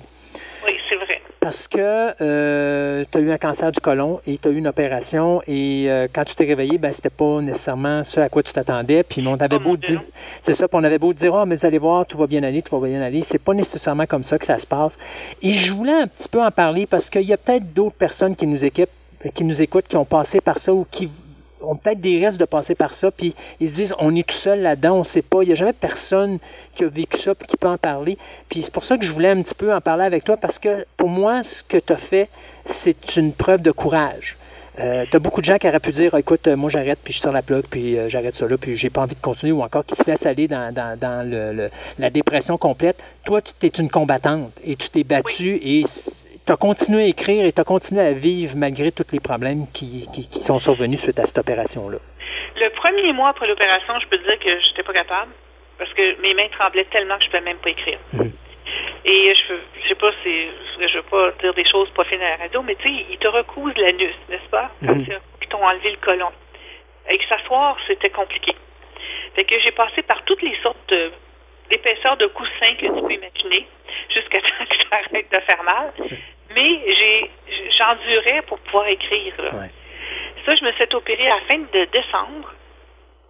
Puis, je dirais que début de février, j'avais recommencé à écrire. OK. Mais tu sais, tu sais comment que je suis euh, cartésienne et organisée. Tous les livres qui devaient sortir, quand j'ai su ma date d'opération, écoute, j'ai travaillé comme une folle, mais j'ai pas manqué un beat. OK. Tous les livres qui devaient sortir sont sortis parce que j'ai travaillé plus d'avance. Claudia avait tout d'avance. Elle pouvait travailler sans moi. Parce que je dis, je sais pas quand je vais être capable de, de recommencer. Finalement, ça a été pas pire. Même chose pour euh, m'occuper de. Ma, stomie s'appelle Henri, d'accord? Henri, euh, c'est tout un petit bonhomme. Et pendant un an après l'opération, tu as le droit d'avoir le, le CLSC. CLSC. Pour, pour t'aider. Fait que, tu sais, au début, il venait chez nous parce que je n'étais pas capable de marcher. Après ça, il fallait que j'aille au CLSC pour faire changer la collerette, puis occuper. Puis je me suis dit, j'avais jamais la même infirmière. Je n'étais pas capable d'avoir toujours la même infirmière. euh, puis au bout de, ça c'est quoi? Mars, février, à fin de février, c'est la dernière qui me dit, oh, une stomie, ça fait 27 ans que j'en ai pas vu. J'ai dit, hein? C'est inquiétant, là. c'était inquiétant. Fait que je me suis dit, je veux pas être, je veux pas faire de chichi, là, mais j'aime ça avoir un service continu, puis j'aime ça avoir des gens en qui j'ai confiance. C'est pas parce qu'elles étaient méchantes, les madames, c'est pas parce qu'elles étaient incompétentes, c'est parce que je n'avais jamais la même. Fait que j'étais insécure. Je suis une personne insécure. Fait que j'ai appelé ma stomologue à l'hôpital. Oui, ça existe, une stomologue qui s'occupe des stomies. Et j'ai dit, je vais apprendre à le faire tout seul. Elle m'a dit, Anne, t'as encore un an pour aller s'en occuper. J'ai dit, non, tu comprends pas. Je suis capable de le faire, puis je veux le faire. Mais pendant tout le mois de mars, j'ai pris mon cours de stomologie. parce que je suis une espèce de folle. Et deux fois par semaine, j'allais à l'hôpital, puis j'apprenais à faire un petit bout de, du changement, de, des soins à la fois. J'ai passé mon examen à fin de mars, 20 sur 20. Et depuis ce temps-là, je m'occupe de Henri. OK, j'ai fait des niaiseries avec Henri. Là. Ben là, de toute façon, Henri, il- il- il- écoute, si, si est moindrement quelque peu comme moi, il va être hyper détestable à ses heures. Ah, c'est parce que quand tu penses que tu le connais, tu le connais pas. fait qu'il n'y a pas vraiment de bons moments, tu sais. Et ce que je fais, moi, je suis peut-être un petit peu maniaque, c'est la peau qui est en dessous de la collerette, qui est collée sur toi, là, elle respire jamais. Que ce que je fais quand je change Henri, au lieu de faire comme on m'a montré, tu sais, tu laves, tu nèbres, tu floupes, tu sais, tu remets l'autre collerette, moi, je laisse la peau respirer pendant une heure. Et là, Henri m'en fait boire de toutes les couleurs. Des fois, il dort. Des fois, il dort pas partout. Des fois, c'est l'Etna. Et en tout cas, j'aurais beaucoup de choses à raconter. Je pense que je vais mettre ça dans un livre. Que, Ben, ce qu'il m'a fait, là. Et Henri est un chanteur d'opéra, savais-tu ça? non, je savais pas. Il, il chante de l'opéra juste à 2 heures du matin, par exemple. OK. Et là, je me réveille, je dis, qu'est-ce que c'est ça? Et là, il te envoie ça, tout ce qu'il connaît. Euh, au printemps, quand il y a les petites grenouilles dehors, il les imite. Tu sais, en tout cas, il, il est vraiment... euh, sa personnalité, Henri. Mais tu sais, c'est ça que tantôt tu me disais, je vais probablement écrire un livre, puis je trouve que ça serait tellement une belle idée parce que, comme on disait tantôt, tu as des fois des, des, des maladies où est-ce que les gens vont passer, puis on a de plus en plus de ce genre de choses-là, mais les gens ont vraiment l'impression qu'ils sont seuls. Et de savoir que toi, tu as passé par là, mais que tu es capable d'en parler maintenant, puis Tout ce qui peut t'arriver aussi, parce que tout ce que tu as quand tu sors avec une stomie, c'est un petit pamphlet de trois pages. Ouais. par une compagnie qui fait des c'est du matériel de stomie. Hmm. Euh, puis en fait, ce que ça dit, c'est euh, on vous conseille de pas manger ça, mais on sait pas si ça va passer. tu sais. Vous allez faire vos propres expériences. Ça dit pas grand-chose. là. Non. Puis C'est sûr que moi, je vais parler de moi et Henri. Les gens peuvent avoir des expériences différentes, Mm. là. mais comment est-ce qu'on peut prendre son propre destin en main? C'est sur ça que j'ai fait. Puis l'apprivoiser aussi. Parce qu'apprivoiser Henri, c'est une affaire. là. C'est vivre avec, c'est une chose, mais de l'apprivoiser, c'est une autre chose. Ouais, écoute, j'ai eu un accident d'auto au mois de, de décembre OK. 2019 et je me suis fait mal au dos parce que j'ai protégé Henri. OK? faut, faut le faire. Et puis là, je fais traiter mon dos parce que j'ai protégé ma stomie. Je voulais pas qu'il s'écrase là, dans, dans le volant. Non, parce que là, ça aurait été encore. euh, ça aurait pas été beau. Elle m'a dit, t'as protégé ton bébé? Ben oui, Ouais. j'ai protégé mon bébé. Euh, J'ai mal au dos. C'est ça, que c'est la vie. Mais euh, non, c'est n'importe quoi, soit n'importe quelle opération. c'est- Il y a moyen de prendre son propre destin en main. Sais, la compagnie qu'on m'avait donnée pour les produits, ça fonctionnait pas avec moi. Mais on m'en a donné, on ne m'en donnait pas d'autres. J'ai fait des recherches, j'ai trouvé une autre compagnie, puis ils sont tellement fins. Ils m'ont même trouvé d'autres solutions tu sais, pour euh, les collerettes. Parce qu'Henri est un- d'une taille, euh, comment je peux dire ça, pas normale. Fait que tu as des collerettes trop petites ou trop grandes. Lui, il est juste entre les deux. Oui, il est vraiment entre les deux. Fait que trop petite, ça, ça l'irritait. Sur le, Mhm. c'est comme un, c'est c'est de la peau très sensible. Puis trop grande, mais ça irritait la peau à sa base. Et là, j'ai découvert une compagnie grâce à eux autres qui font des punch parce que je, je commence à faire un peu d'arthrite dans les mains. Fait que je suis pas capable de faire un beau cercle rond là dans un, dans une collerette. Ça fait tout des tuc tuc tuc tuc tuc tuc. Puis ça, ça l'aide pas là. Ça, ça l'irrite ça aussi. Là, il existe des punch, mais ils sont tous juste aux États-Unis. Fait que ça vaut la peine de fouiller puis de je dis, prendre son destin de ses propres mains, puis aller chercher ce qu'on a de besoin de nous autres mêmes, pas attendre après tout le monde. Puis C'est ça, ça va être ça le livre. Attendez pas après tout le monde. Malgré cette situation difficile, malgré les problèmes de santé qui sont survenus, et malheureusement, euh, comme on disait en début d'émission, hein, on se rend compte que de plus en plus on perd des cheveux, et même si on voudrait qu'ils restent là, euh, tu continues quand même à produire. Euh, Oui. T'arrêtes pas. Ben, tant que ma tête va suivre, le, tu sais, le corps Ouais. va m'arranger pour qu'il suive. OK, je suis moins mobile. Euh, je suis obligée de- d'attacher mes mains pour pouvoir travailler. Parce que, tu sais, le corps vieillit. On n'a pas le choix. Le corps. J'aurais aimé ça être jeune jusqu'à la fin de ma vie, mais ça marche pas de même. Mais la tête est encore là. Tant qu'elle va être encore là, je vais produire. Parce que j'en ai besoin. Oui, puis c'est un c'est un bon euh, c'est une bonne motivation pour justement euh, se lever le matin puis euh, surtout en en- dans ce temps-ci où est-ce qu'on est tous confinés à la maison, il y a tout de quoi de plus difficile que de rester à la maison rien faire? Anne Robillard, c'est impossible qu'elle ait rien à faire, elle a plein de livres à écrire. Anne Robillard, elle debout à 6 heures, elle, pendant C'est ça. Elle travaille, là, tu sais. Elle s'arrête à 9 heures parce qu'elle n'en peut plus le soir. Comment qu'on vit ça justement le confinement du Covid euh, quand on est une auteur puis qu'on est pogné devant son ordinateur et euh, devant soi-même euh, 24 heures sur 24 Ben, pour moi, c'est pas difficile. C'est pour le chien que c'est plus difficile. Il faut qu'elle vienne me dire, hey, j'existe. Euh, ça serait le temps que tu me mettes dehors, tu sais, viens donc me nourrir. Mais autrement, non. J'ai appris à faire à manger parce que moi, ma- mère restait ici avec moi. Je, je les gardais. Moi, elle s'est occupée de moi toute ma vie. Fait que après, quand elle est venue plus âgée, je l'ai pris chez moi. Puis, elle, elle aime ça faire à manger. Moi, j'ai jamais appris, OK? comprends-tu? J'ai toujours écrit toute ma vie. euh, je suis très, très euh, dans ma tête. Et là, je suis obligée d'apprendre à me faire à manger pendant le confinement. Fait que, pas mauvais. OK, c'est pas encore très euh, Ouais, mais fancy, là, mais Anne, dis-toi qu'il y a une chose positive là-dedans. Si t'es pour empoisonner quelqu'un, s'il y a juste toi. ça va qui être moi. moi puis fait que c'est ça, j'apprends à faire à manger. Je m'en- c'est pas très recherché, mais au moins je meurs pas, tu sais, je, je me nourris.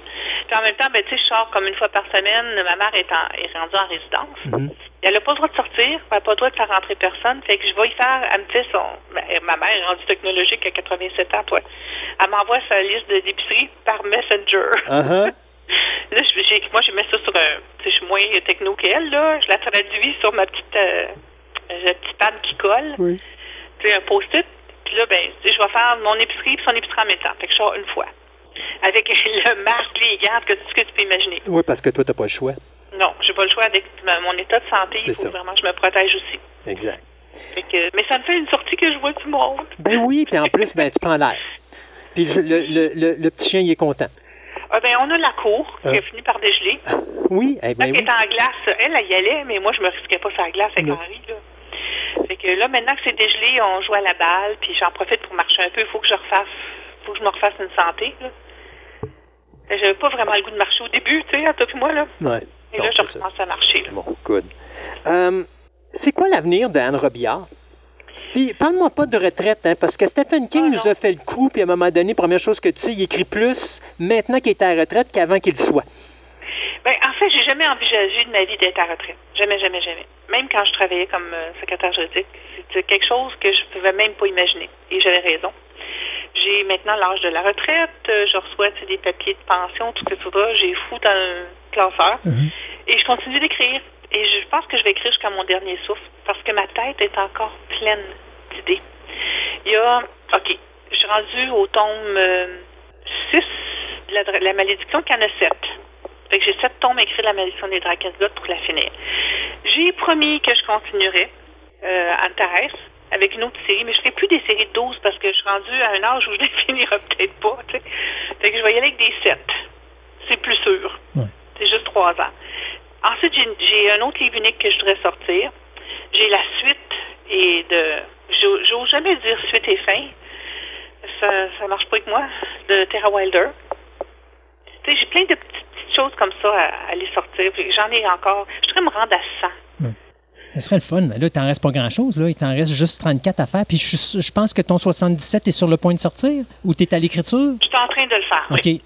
Fait que tu sais, il en reste pas tant que ça. Il en reste euh, 77, il en reste 23. C'est pas si pire, ça. Mais non, c'est pas si pire. Fait que là, tu mets les sept prochains, là, de, qui est la suite d'Antares, déjà. Mhm. Euh, Bethany aussi, qu'il faut que je fasse. Bethany Wilder.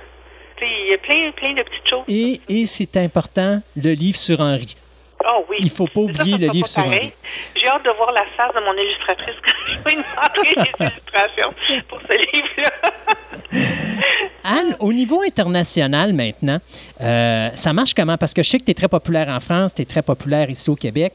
Euh, est-ce que ça, le marché américain ou le marché européen, est-ce que ça commence à, à débloquer ou est-ce que ça l'a débloqué? Euh, en fait, ça l'a jamais débloqué pour. Sais même pas si je peux en parler là, des, des problèmes que j'ai eu avec euh, EDM. Euh, j'ai passé par-dessus tout ça parce que tu sais, j'ai pas complètement les droits encore Ok. pour les chevaliers. Alors tu sais, tu peux pas faire les héritiers puis Anne-Thérèse qui sont la, la suite de ce qui est bloqué, tu sais. Ouais. Alors, ce que j'ai décidé, c'est de faire Drakensblot, de partir de ma carrière, il serait temps, là, tu sais, à l'âge que j'ai, de partir de la carrière en anglais. Mhm. Euh, j'ai contacté des agents littéraires cette semaine, puis ça a l'air de bien aller, on va voir. Avec Drakensblot. Drakensblot se passe à Londres. Donc, j'ai contacté des agents littéraires de Londres. OK. Essayer de me trouver un, un éditeur britannique pour le faire. Ça pourrait me mettre au monde pour éventuellement le reste. Je reprends mes droits des chevaliers en 2023. C'est Ok. pas si loin. Non, c'est quand même dans, dans trois ans. Oui, fait que je vais repartir ça avec un bang. Puis en plus, euh, parce que là, quand Anne Robillard se lance dans une bande dessinée, elle écrit les textes de la bande dessinée. Mais si Anne Robillard fait de la traduction, elle va elle-même écrire ses traductions. Euh, non, c'est là que j'ai lâché. Ah, la contrôle fric a commencé à laisser aller. Oui, mais non, mais je les relis. C'est sûr que je peux pas les relire en russe parce que, tu sais, la BD, là, est en russe. Ouais. J'ai eu énormément de fun avec euh, les Russes. Parce que émeraude, c'est un mot qui s'écrit de sept façons différentes OK. en russe. Fait que là, il fallu trouver la bonne. Écoute, elle dit comment j'écris ça, moi, le chevalier Bergeau, en russe. Ben, je dis, vas-y au son. Écris-le au son. Fait que, on a eu bien, bien du plaisir. Il y a des questions qu'elle posait, écoute. Puis, tu sais, je reçois toujours ces emails là, comme en pleine nuit, là, à cause de, de la différence là. J'ai ri, j'allais rire avant de me coucher. Je dis, oui, répondre juste demain matin, ça n'a pas d'allure. Fait que c'est ça, on a eu bien du plaisir. Fait que je peux pas relire toutes les langues, mais je peux lire l'anglais facilement. Fait que c'est sûr que je repasse dedans avant. Anne, tu as gagné une multitude de prix dans ta carrière. Y a-tu des prix qui t'ont plus touché que d'autres? Ben, je n'ai pas gagné tant que ça, mon chéri. J'ai gagné juste deux. Oh! Mais oui, j'ai été en nomination, par exemple, pour euh, vingtaine de prix, mais j'ai pas gagné tous les prix.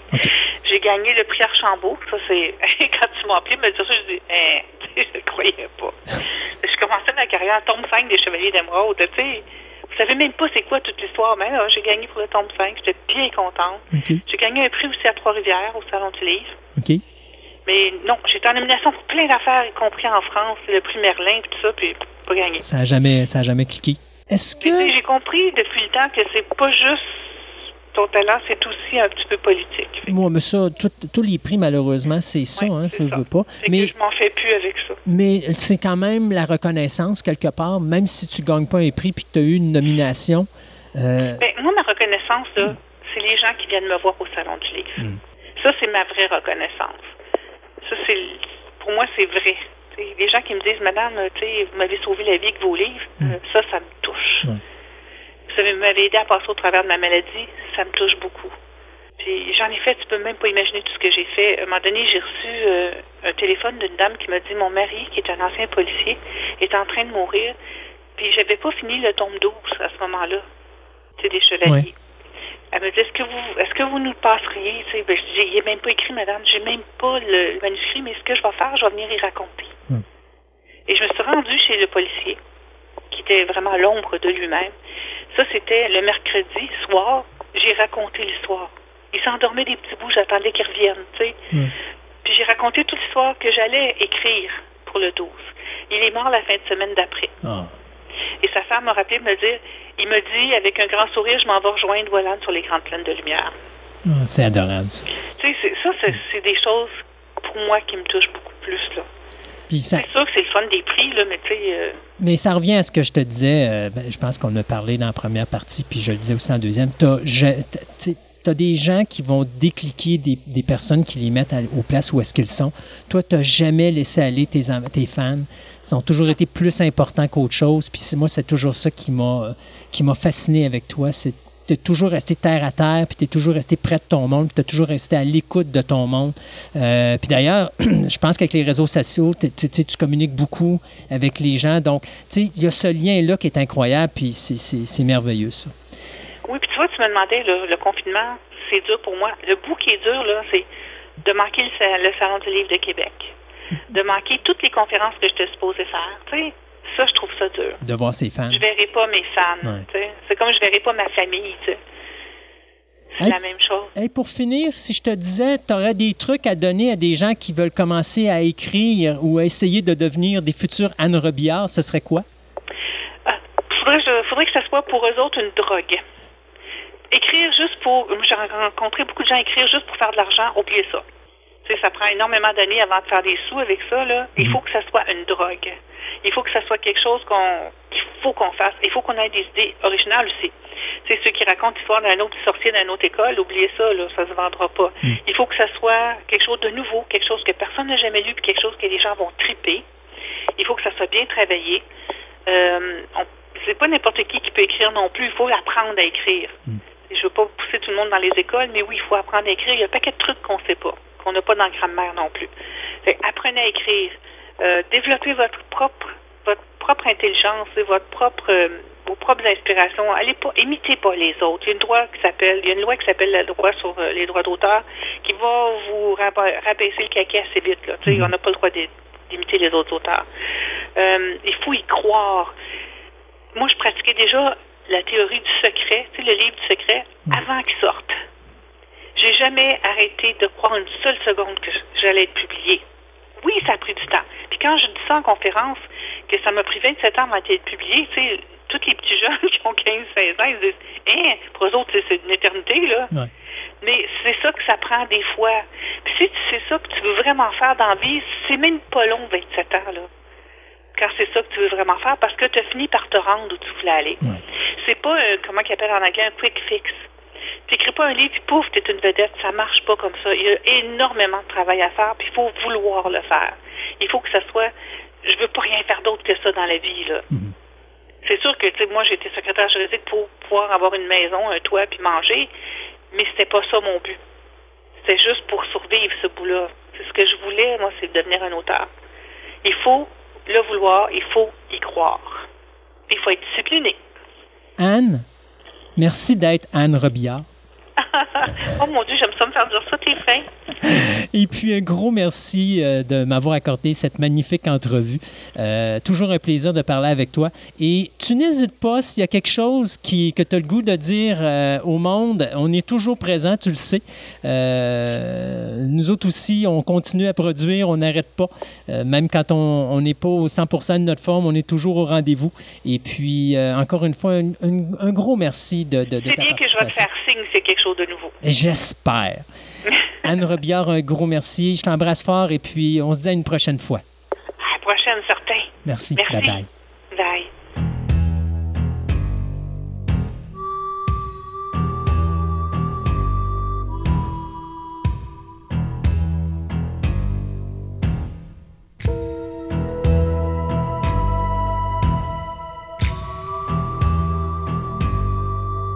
En janvier de cette année, Disney, NBC Universal, Paramount Pictures, Sony et Warner Brothers ont signé un nouvel accord avec Kodak afin de fournir à leurs réalisateurs hollywoodiens qui veulent encore faire des films avec de la pellicule de film, de continuer à pouvoir le faire.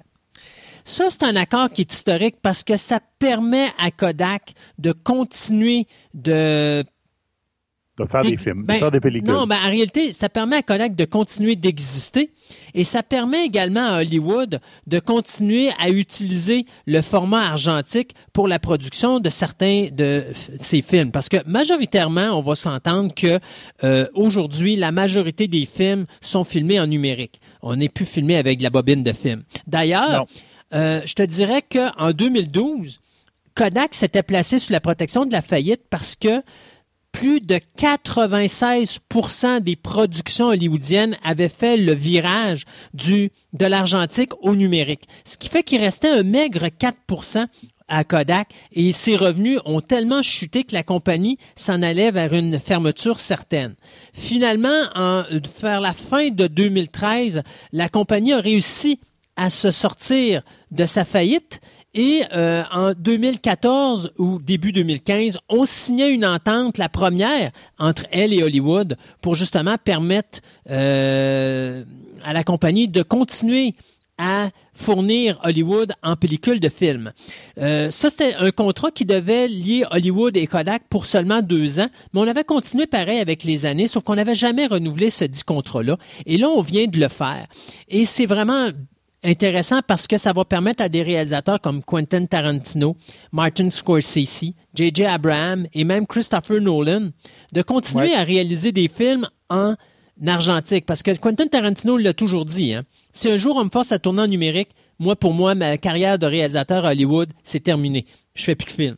Et euh, il y a beaucoup de réalisateurs qui ont cette vision-là aussi. D'ailleurs, euh, Nolan disait euh, la différence entre le numérique et l'argentique, c'est que l'argentique va chercher une plus grande palette de variations de couleurs et une meilleure définition au niveau du détail, ce que le numérique n'est pas encore capable d'atteindre à son niveau. Donc, faut se dire que d'ailleurs, Nolan, son prochain film qui va s'appeler Tenet va être tourné en 70 mm.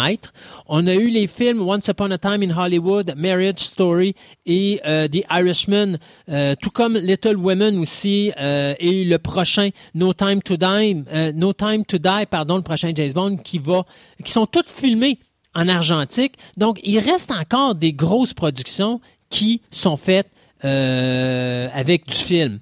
La question maintenant, et c'est la raison pourquoi on en parle aujourd'hui, euh, moi puis toi, Sébastien, c'est qu'est-ce qu'on préfère? Est-ce qu'on préfère l'argentique ou est-ce qu'on préfère le numérique?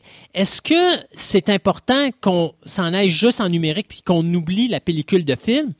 Ou est-ce que la pellicule de film a une encore grande importance?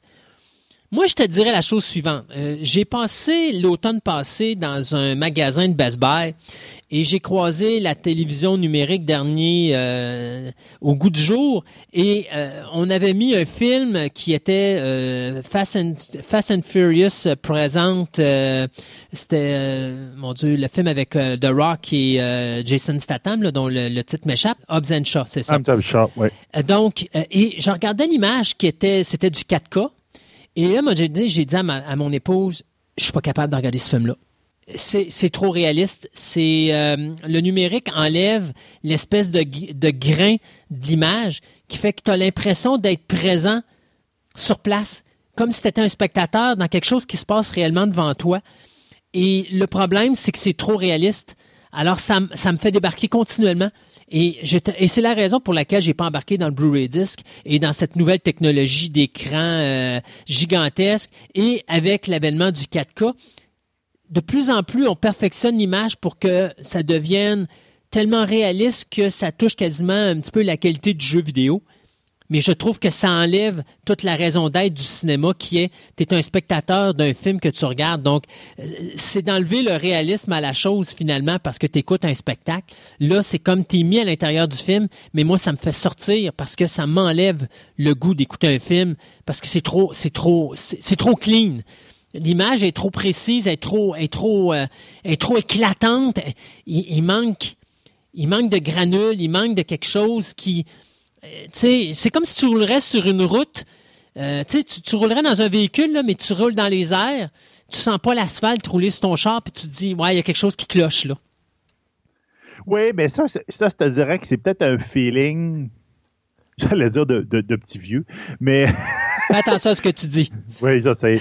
Mais regarde, c'est c'est la même affaire comme je te dirais que le monde préfère les, euh, les vinyles, écouter de la musique sur un vinyle versus le numérique. Tu sais, il y a des affaires qui manquent, il y a des, autant de la luminosité, enfin la même, il y a- comme il disait tantôt, il y a une profondeur de, de détails, euh, de, le- le- les, le détail des couleurs qui sont changées. Mais moi, je suis pas vraiment objecté à ça, dans le sens que moi, c'est pas, je suis pas assez cinéphile comme toi pour vous- être, être dérangé par ça. Ce que je trouve intéressant là-dedans, c'est d'autres choses qu'on parlait il y a bien des épisodes, comme quoi que le numérique, c'est pas éternel. Mhm. Donc, le numérique, en fin de compte, avec le bombardement de toutes les particules que notre Soleil envoie, etc., euh, les supports numériques se dégradent tous. Donc, autant un CD qu'un DVD, qu'une clé USB, un disque dur ou quoi que ce soit. Donc, le fait de ton rester sur la pellicule, ça nous assure qu'on puisse regarder ces, ces œuvres-là pendant très longtemps. Tant et aussi longtemps que ton film, ta pellicule est conservée, parce que la pellicule est le même problème. À un moment donné, Ah, même problème, si, mais si- si tu la, si tu la traites pas puis tu la, la soignes pas, à un moment donné, elle se désagrège. Oui, mais ça se traite pas mal mieux que de même. C'est pour ça qu'on a encore des films, tu sais, t'as les images de Hitler quand il, euh, il, il ouvrait les Jeux olympiques, qui est pas mal la première image radio télédiffusée de, qu'on a, qui a été faite. On a encore des images de, de la Première Guerre mondiale, des affaires de même, Oui. parce que justement, ça, si ça avait été numérique, oublie ça, là, regarde, euh, à part des, euh, des, des compagnies haut de gamme, des affaires de même, là, pff, Ben, écoute, tu as une bobine de film, tu es capable de scanner ta bobine de film, de retravailler ton image parce que tu as encore, un, tu encore une image dessus. Oui. Ton numérique, t'as- il te manque, euh, mettons, euh, il est contaminé ou quelque chose de genre, là, il est corrompu. Tout ton dossier est corrompu. Tu peux plus le lire. Donc, c'est sûr et certain que c'est sérieux sérieux au niveau. Moi de toute façon, j'ai toujours dit. Le problème que j'ai avec le numérique est le suivant. Et, et je donne toujours l'exemple de 2001 l'Odyssée de l'espace. Si vous écoutez 2001 l'Odyssée de l'espace avec une bobine de film puis vous allez au cinéma, c'est encore aujourd'hui le plus grand film à effets spéciaux de tous les temps. Il y a encore aujourd'hui au cinéma rien qui s'est de même rapproché à 2001 l'Odyssée de l'espace. Regardez Star Wars, vous allez voir vos petits carrés d'images, puis vous allez voir les effets spéciaux de la façon que Lucas les a fait et tout le kit. Vous écoutez 2001 l'Odyssée de l'espace, vous voyez rien du tout. La qualité des effets spéciaux, elle est époustouflante. Et écoutez, on parle de 1968, c'est encore pas égalé aujourd'hui. J'ai un quelqu'un à un moment donné un jour qui m'a dit j'ai eu ma version Blu-ray de 2001 l'Odyssée de l'espace. On va écouter ça ensemble. Je voulais tester la qualité du Blu-ray. Il me faut le Blu-ray dans son image et il y a une grosse TV numérique. Donc, tu sais, la qualité où tu as l'impression que ton film est tellement réaliste que tu es dedans. Là. Et là, je voyais tous les défauts du film parce que je voyais comment les effets spéciaux étaient faits. Parce que c'était tellement précis que je voyais les morceaux de gomme qui apparaissaient là, lorsque, mettons, tu as le crayon qui tourne dans les airs et tout ça.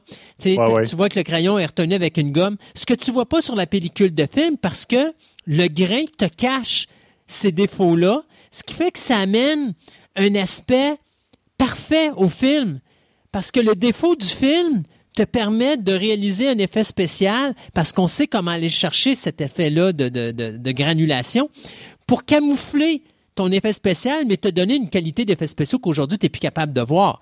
Euh, aujourd'hui, on fait du numérique, puis même par moment, avec le numérique, on n'est même pas capable d'égaler ce que 2001 a fait à l'époque. Mais il y a quelqu'un qui voulait me présenter ça en 4K. J'ai dit, t'es-tu malade? J'ai de la misère Ah oui. à toffer le Blu-ray. Laisse faire. Je vais pas détruire mon souvenir de film parfait parce que le numérique est en train de me le détruire. Le numérique n'est pas un bon produit. On pourra dire que c'est un bon produit. Savez-vous quoi? Je vais vous donner trois raisons pourquoi le numérique n'est pas un, bon produit. D'abord, le numérique a causé la mort de tout ce qui est compagnie vidéo. On calcule des compagnies comme euh, Universal, Paramount et tout ça. Ils ont des problèmes financiers aujourd'hui. Pourquoi?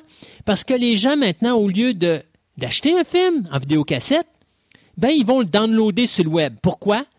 Ben, à cause du numérique. C'est des Ben oui. chiffres. Donc, c'est facile de transférer ça en chiffres et d'envoyer ça sur le web. Donc, le numérique, pas très bon à ce niveau-là. Vous n'êtes pas capable de faire ça avec une pellicule de film. Pellicule de film, tu peux enregistrer quand tu passes à la télévision sur un, un produit comme une cassette VHS ou un une cassette euh, vidéo, là. Mais tu peux pas le downloader sur le web. Tu sais, tu vas le faire si quelqu'un le transforme en numérique. Puis encore là, le produit numérique que tu vas avoir d'une cassette vidéo, je peux-tu vous dire, c'est vraiment pas de la bonne qualité. Bon. Non. La deuxième, c'est justement ce qu'on parlait tantôt, de conserver le produit. Tant et aussi longtemps que le produit n'est pas euh, corrompu, il n'y a pas de problème. Ça se garde bien. Mais si vous avez un chiffre de corrompu dans votre donnée, c'est terminé, vous n'êtes plus capable de voir votre fichier. Vous venez de perdre votre film au complet. La troisième, le contrôle. Vos films, vous êtes capable de les voir aussi longtemps qu'il existe un format quelque part. Dans le temps de la vidéo, tous les films passaient de pellicule en vidéo. Rares étaient les films qui n'étaient pas faits. Il y en a qui n'ont pas été faits. J'en cherche encore aujourd'hui des films que je suis plus capable, que j'ai perdus, mais que j'ai chez moi en vidéo cassette, mais que j'ai pas trouvé encore en DVD. Mais ce ne sont pas tous ces films-là qui sont transférés en DVD ou en Blu-ray disc ou en 4K, donc qui sont numérisés. Et donc, on est en train de les perdre, ces films-là. Et deuxièmement, avec l'avènement du streaming, les postes de streaming comme Disney+, HBO Max et tout ça, ont le contrôle de ce qu'ils diffusent. Donc, si Disney décide qu'on fait un remake de La Belle et la Bête, ben, on va faire disparaître un jour le film original en dessin animé ou l'adaptation qu'on a faite en cinéma il n'y a pas si longtemps, parce qu'on va créer un nouveau remake et on va vouloir dire c'est une nouvelle œuvre. Alors, on va effacer l'histoire avec le numérique. On a cette facilité-là de le faire. Et ça, c'est un danger. Alors, moi, le numérique, c'est du zéro pin bar. J'ai jamais voulu encourager cette technologie-là à cause de ça. Et là, on s'en va vers ça. Le fait de voir qu'il y a encore des réalisateurs qui se battent pour l'argentique Hollywood, je trouve ça vraiment merveilleux parce que c'est ces gens-là qui nous protègent, qui gardent ce produit-là et qui empêchent les compagnies hollywoodiennes de faire disparaître le produit argentique. Et donc, d'une certaine façon, à long terme, de faire mourir toute cette espèce d'héritage qu'on a au niveau cinématographique et même télévisuel. Parce qu'un jour, tu t'as encore des bobines de films, de films de, des années 1910, 1920 Eh oui. Mais tu ne seras jamais capable d'avoir une archive numérique d'un film de 1910 en 1920 que tu vas retrouver en 3000 ou en 3000 quelque chose. Là. Quelque part, ça va se perdre. Et moi, c'est ma crainte du numérique présentement. Oui, carrément. Donc, euh, non, c'est ça. là, à moins que, à un moment donné, le numérique, on va peut-être trouver la- la- la- la- le, le- le média parfait qui ne peut pas être euh, changé, je sais pas, gravé sur un cristal, euh, comme genre, si on, pourrait, on pouvait avoir un peu dans Babylon 5, ça Ouais. des petits cristaux, puis euh, des tas d'états cristaux, où là, c'est comme, c'est physique, le data, puis qu'il ne peut pas être altéré. Un Là. peu comme Superman en version 78. Tu te rappelles quand que Superman s'en va dans sa, Ah oui. sa- dans sa cité perdue dans, dans- dans le Grand Nord, là, puis c'est tout des cristals qui posent, puis là, il y a une image qui apparaît, tout ça. Exactement. Je sais qu'il y a du monde qui travaille sur ce genre de médias-là présentement, que ça va être du numérique, mais du numérique physique, dans le genre qui a été gravé au niveau atomique, aux affaires de même, de manière physique. Peut-être qu'à ce moment-là, on, on va carrément passer par-dessus le problème que tous nos médias ont en ce moment, qui- c'est qu'on les perd toutes. Mhm. Tu sais, euh, votre bon vieux data de données que vous aviez dans le- il y a 20 ans, là, avec vos photos de famille, essayez de le lire. Il y a plusieurs de vos photos qui vous risquez d'avoir des surprises. Ben écoute, on l'a vécu, si tu te rappelles. J'étais content l'année dernière, j'avais dit, j'ai fait mon ménage à la maison, j'ai trouvé toute la première année de Fantastica au complet. Ben oui. C'était trois disques que Stéphane m'avait fait à l'époque. Et sur les trois disques, j'en ai deux que malheureusement, ils sont corrompus. Puis que j'ai tout perdu mes données dessus à cause du, du temps, du, du temporel, parce que c'est des affaires Ben quand oui. même qui dataient de quasiment 20 ans. Euh, et donc, j'ai réussi à sauver le premier disque, mais on n'a jamais été capable d'aller rechercher nos produits. Non, on les voit, mais on n'est juste pas capable d'avoir accès. Et donc, j'ai perdu les deux tiers de ma première saison de Fantastica. Donc, tu sais, c'est cette platitude du numérique présentement, c'est qu'à un moment donné, il faudrait régulièrement qu'on regrave nos backups euh, quasiment aux cinq ans pour être certain que la qualité demeure là. Puis ça, c'est en espérant que tu n'aies pas un problème à un moment donné sur une gravure, puis que tu Ben penses oui. que tout est correct, puis que ça ne l'est pas. Là. Fait que, C'est ça. Ah non, non, il faut faire attention. Ça, le, le numérique n'est pas éternel encore, là, puis on n'est pas rendu là, puis ça va prendre des années avant qu'on soit rendu là.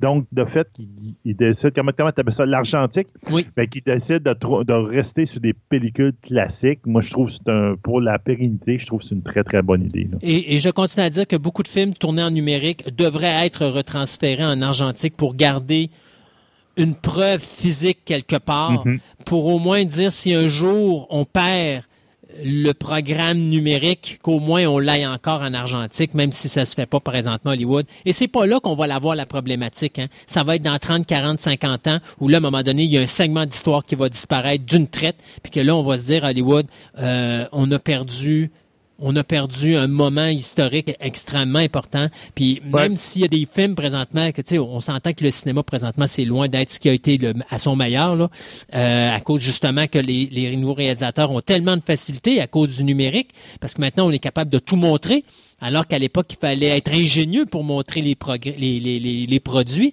Euh, Aujourd'hui on se force plus. Ben il y a des films quand même qui sont importants. Et ces films-là, on va les perdre.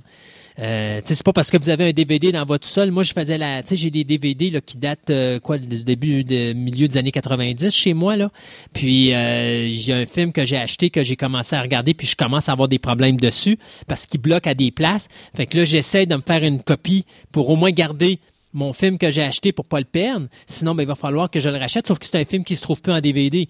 Fait que, il faudrait que j'aille dans le Blu-ray, mais je veux pas aller dans le Blu-ray. Je veux pas encourager ces technologies-là. euh. Je suis un archaïque, je sais que je suis un borné, mais c'est parce que d'encourager ça, c'est encourager le numérique, c'est encourager la perte de ces produits-là. Je veux pas, moi, je veux être de ceux qui vont se battre jusqu'à la dernière seconde pour garder ces produits-là vivants. Et même si j'ai opté pour le DVD à un moment donné, j'irai pas plus loin. Amenez-moi une nouvelle technologie qui garantit que mon produit va être là. Parce que, savez-vous quoi, j'ai acheté mes films en bêta, j'ai acheté mes films en VHS, je les ai réachetés en DVD. Je commence à être écœuré de les acheter, là. J'aimerais Oui. ça les acheter une dernière fois puis dire, là, c'est fini, là. Ils sont à moi puis je les ai dans ma bibliothèque puis euh, je vais pas les perdre dans 10, 15, 20 ans, là. Fait que, euh, fait que c'est ça. Eh, Eh, bon. t'as-tu quoi rajouter là? là-dessus? Ah, écoute. euh, Non, c'est bon. Le méchant est sorti, le là. méchant est sorti. Non, mais c'est bien, c'est important. C'est un sujet qui est Eh important oui. parce que c'est pas des choses. Tu sais, les gens prennent pour acquis que le numérique est là, puis il y a pas de problème, puis c'est facile maintenant. On peut regarder nos films sur cellulaire, on peut regarder nos films sur notre portable, on peut regarder notre film sur notre ordinateur. Mais c'est dans 15 ans ou dans 10 ans, vos films que vous voulez revoir, vous ne pourrez, pas- vous pourrez plus les revoir. Ils n'existeront plus. Ils vont tout simplement disparaître parce qu'il est arrivé une niaiserie ou parce que le produit numérique a tout simplement scrappé. C'est pas là qu'on va l'avoir, la, la difficulté. C'est dans une couple d'années qu'on va le voir. Ou est-ce que là, on Ouais. va commencer à avoir les premiers problèmes de Oh mon Dieu, nos produits se gardent pas si bien que ça. On pensait que notre produit de base était correct, finalement il est corrompu, on vient de perdre notre film au complet. Puis là, ils vont chercher à quelque part. Oh ben, on va essayer de trouver une qualité. Mais ça sera pas pareil, là. De... En tout cas, c'est la même chose avec les archives nationales, là, tous Oui. les pays, ils font la même. Ils veulent tout transférer en numérique pour que tu puisses avoir accès à distance. là. Mais il faut qu'ils gardent les papiers quelque faut, part. faut qu'ils gardent l'original. Tu peux pas te débarrasser de ton original. C'est ça. Sébastien, euh, 76 Oui. terminé. Donc, Ouh, euh, on s'en revoit dans deux semaines, nous autres. Et puis, pour vous, les auditeurs, ben, euh, n'hésitez pas. euh, Servez-vous de nos réseaux euh, sociaux maintenant, que ce soit le site web, que ce soit la page Facebook ou que ce soit notre application web pour la recherche de nos émissions. Tout est sur la page web maintenant. Donc, vous allez à fantasticaradioweb.com. Tout est là. Vous avez tous vos liens. Cassez-vous pas la tête. D'ailleurs, je l'ai dit et je le redis. Allez pas mettre euh, Podbean dans vos bookmarks puis laissez faire la page web. Mettez les deux si vous voulez, mais gardez la page web prioritairement parce que si pour une raison ou pour une autre, un jour, on quitte Podbean puis on s'en va ailleurs, vous allez nous perdre. Alors que si vous avez maintenant notre site web, ben, le site web, lui, c'est notre nom de domaine. Lui, on ne le perdra pas. On le paye à tous les ans. Alors ça, ça va rester non, tout le temps. il est payé pendant bien des années. là. Pendant bien des années. Alors, euh, le site web est important parce que c'est là que tout se passe. Vous avez le lien au Podbean, vous avez le lien à la page Facebook, vous avez le lien à tout, tout, tout, euh, même les, les chroniqueurs, les- l'application web, tout ça. Donc, tout est là, donc euh, vous n'hésitez pas. Et puis, euh, nous autres, eh bien, écoute, oh, en passant, j'ai des gens qui disaient, euh, qu'est-ce qui se passe avec toi, puis choix? Euh, ben, écoutez, vous le savez, avec le COVID, Marceau le soir n'est plus là. Donc, pour le moment, ma carrière à Choix Radio X est terminée. Sauf que j'ai quand même fait des chroniques en début d'année avec Raphaël, qui était Sex Games and Rock and Roll. Il me reste encore un deux parties sur Quentin Tarantino qui s'en vient. Donc, ça devrait sortir dans les prochaines semaines euh, au pluriel. Donc, d'après moi, en juin ou juillet, on devrait voir ces chroniques-là apparaître. Donc, je vous ferai le lien sur la page Facebook. Et j'ai commencé à participer également à Premier Visionnement, euh, qui est un podcast qui est fait par euh, Mathieu, le, le, le, chroniqueur de la chronique Cinéma Versus. Donc, euh, là aussi, je pense que c'est le 17 mai. On va avoir un podcast qu'on a fait ensemble sur King Kong 1976 qu'on va sortir. Donc, je participe encore à des choses à droite et à gauche, donc euh, suivez la page Facebook, là, je vais l'annoncer quand que je vous mettrai les liens à ce moment-là de, des endroits où seront diffusés ces podcasts-là. Mais je continue quand même à être actif en dehors de Fantastica, donc il y a d'autres places où vous pouvez m'écouter. C'est pas la même chose qu'à Marceau, mais dites-vous qu'avec un peu de chance, à l'automne, on va revenir avec Marceau. Si on vient pas, ben c'est pas grave, on va trouver d'autres choses, on va réévoluer. C'est ça. C'est ça, on va tout simplement changer notre façon de procéder, mais euh, de toute façon, vous savez que vous pouvez toujours nous écouter à Fantastica, donc on est là. Et puis, on est là pour un petit bout encore. Sébastien, merci encore. Et puis, à vous, les auditeurs, merci aussi. Et on se dit à la prochaine émission de Fantastica. Fantastica.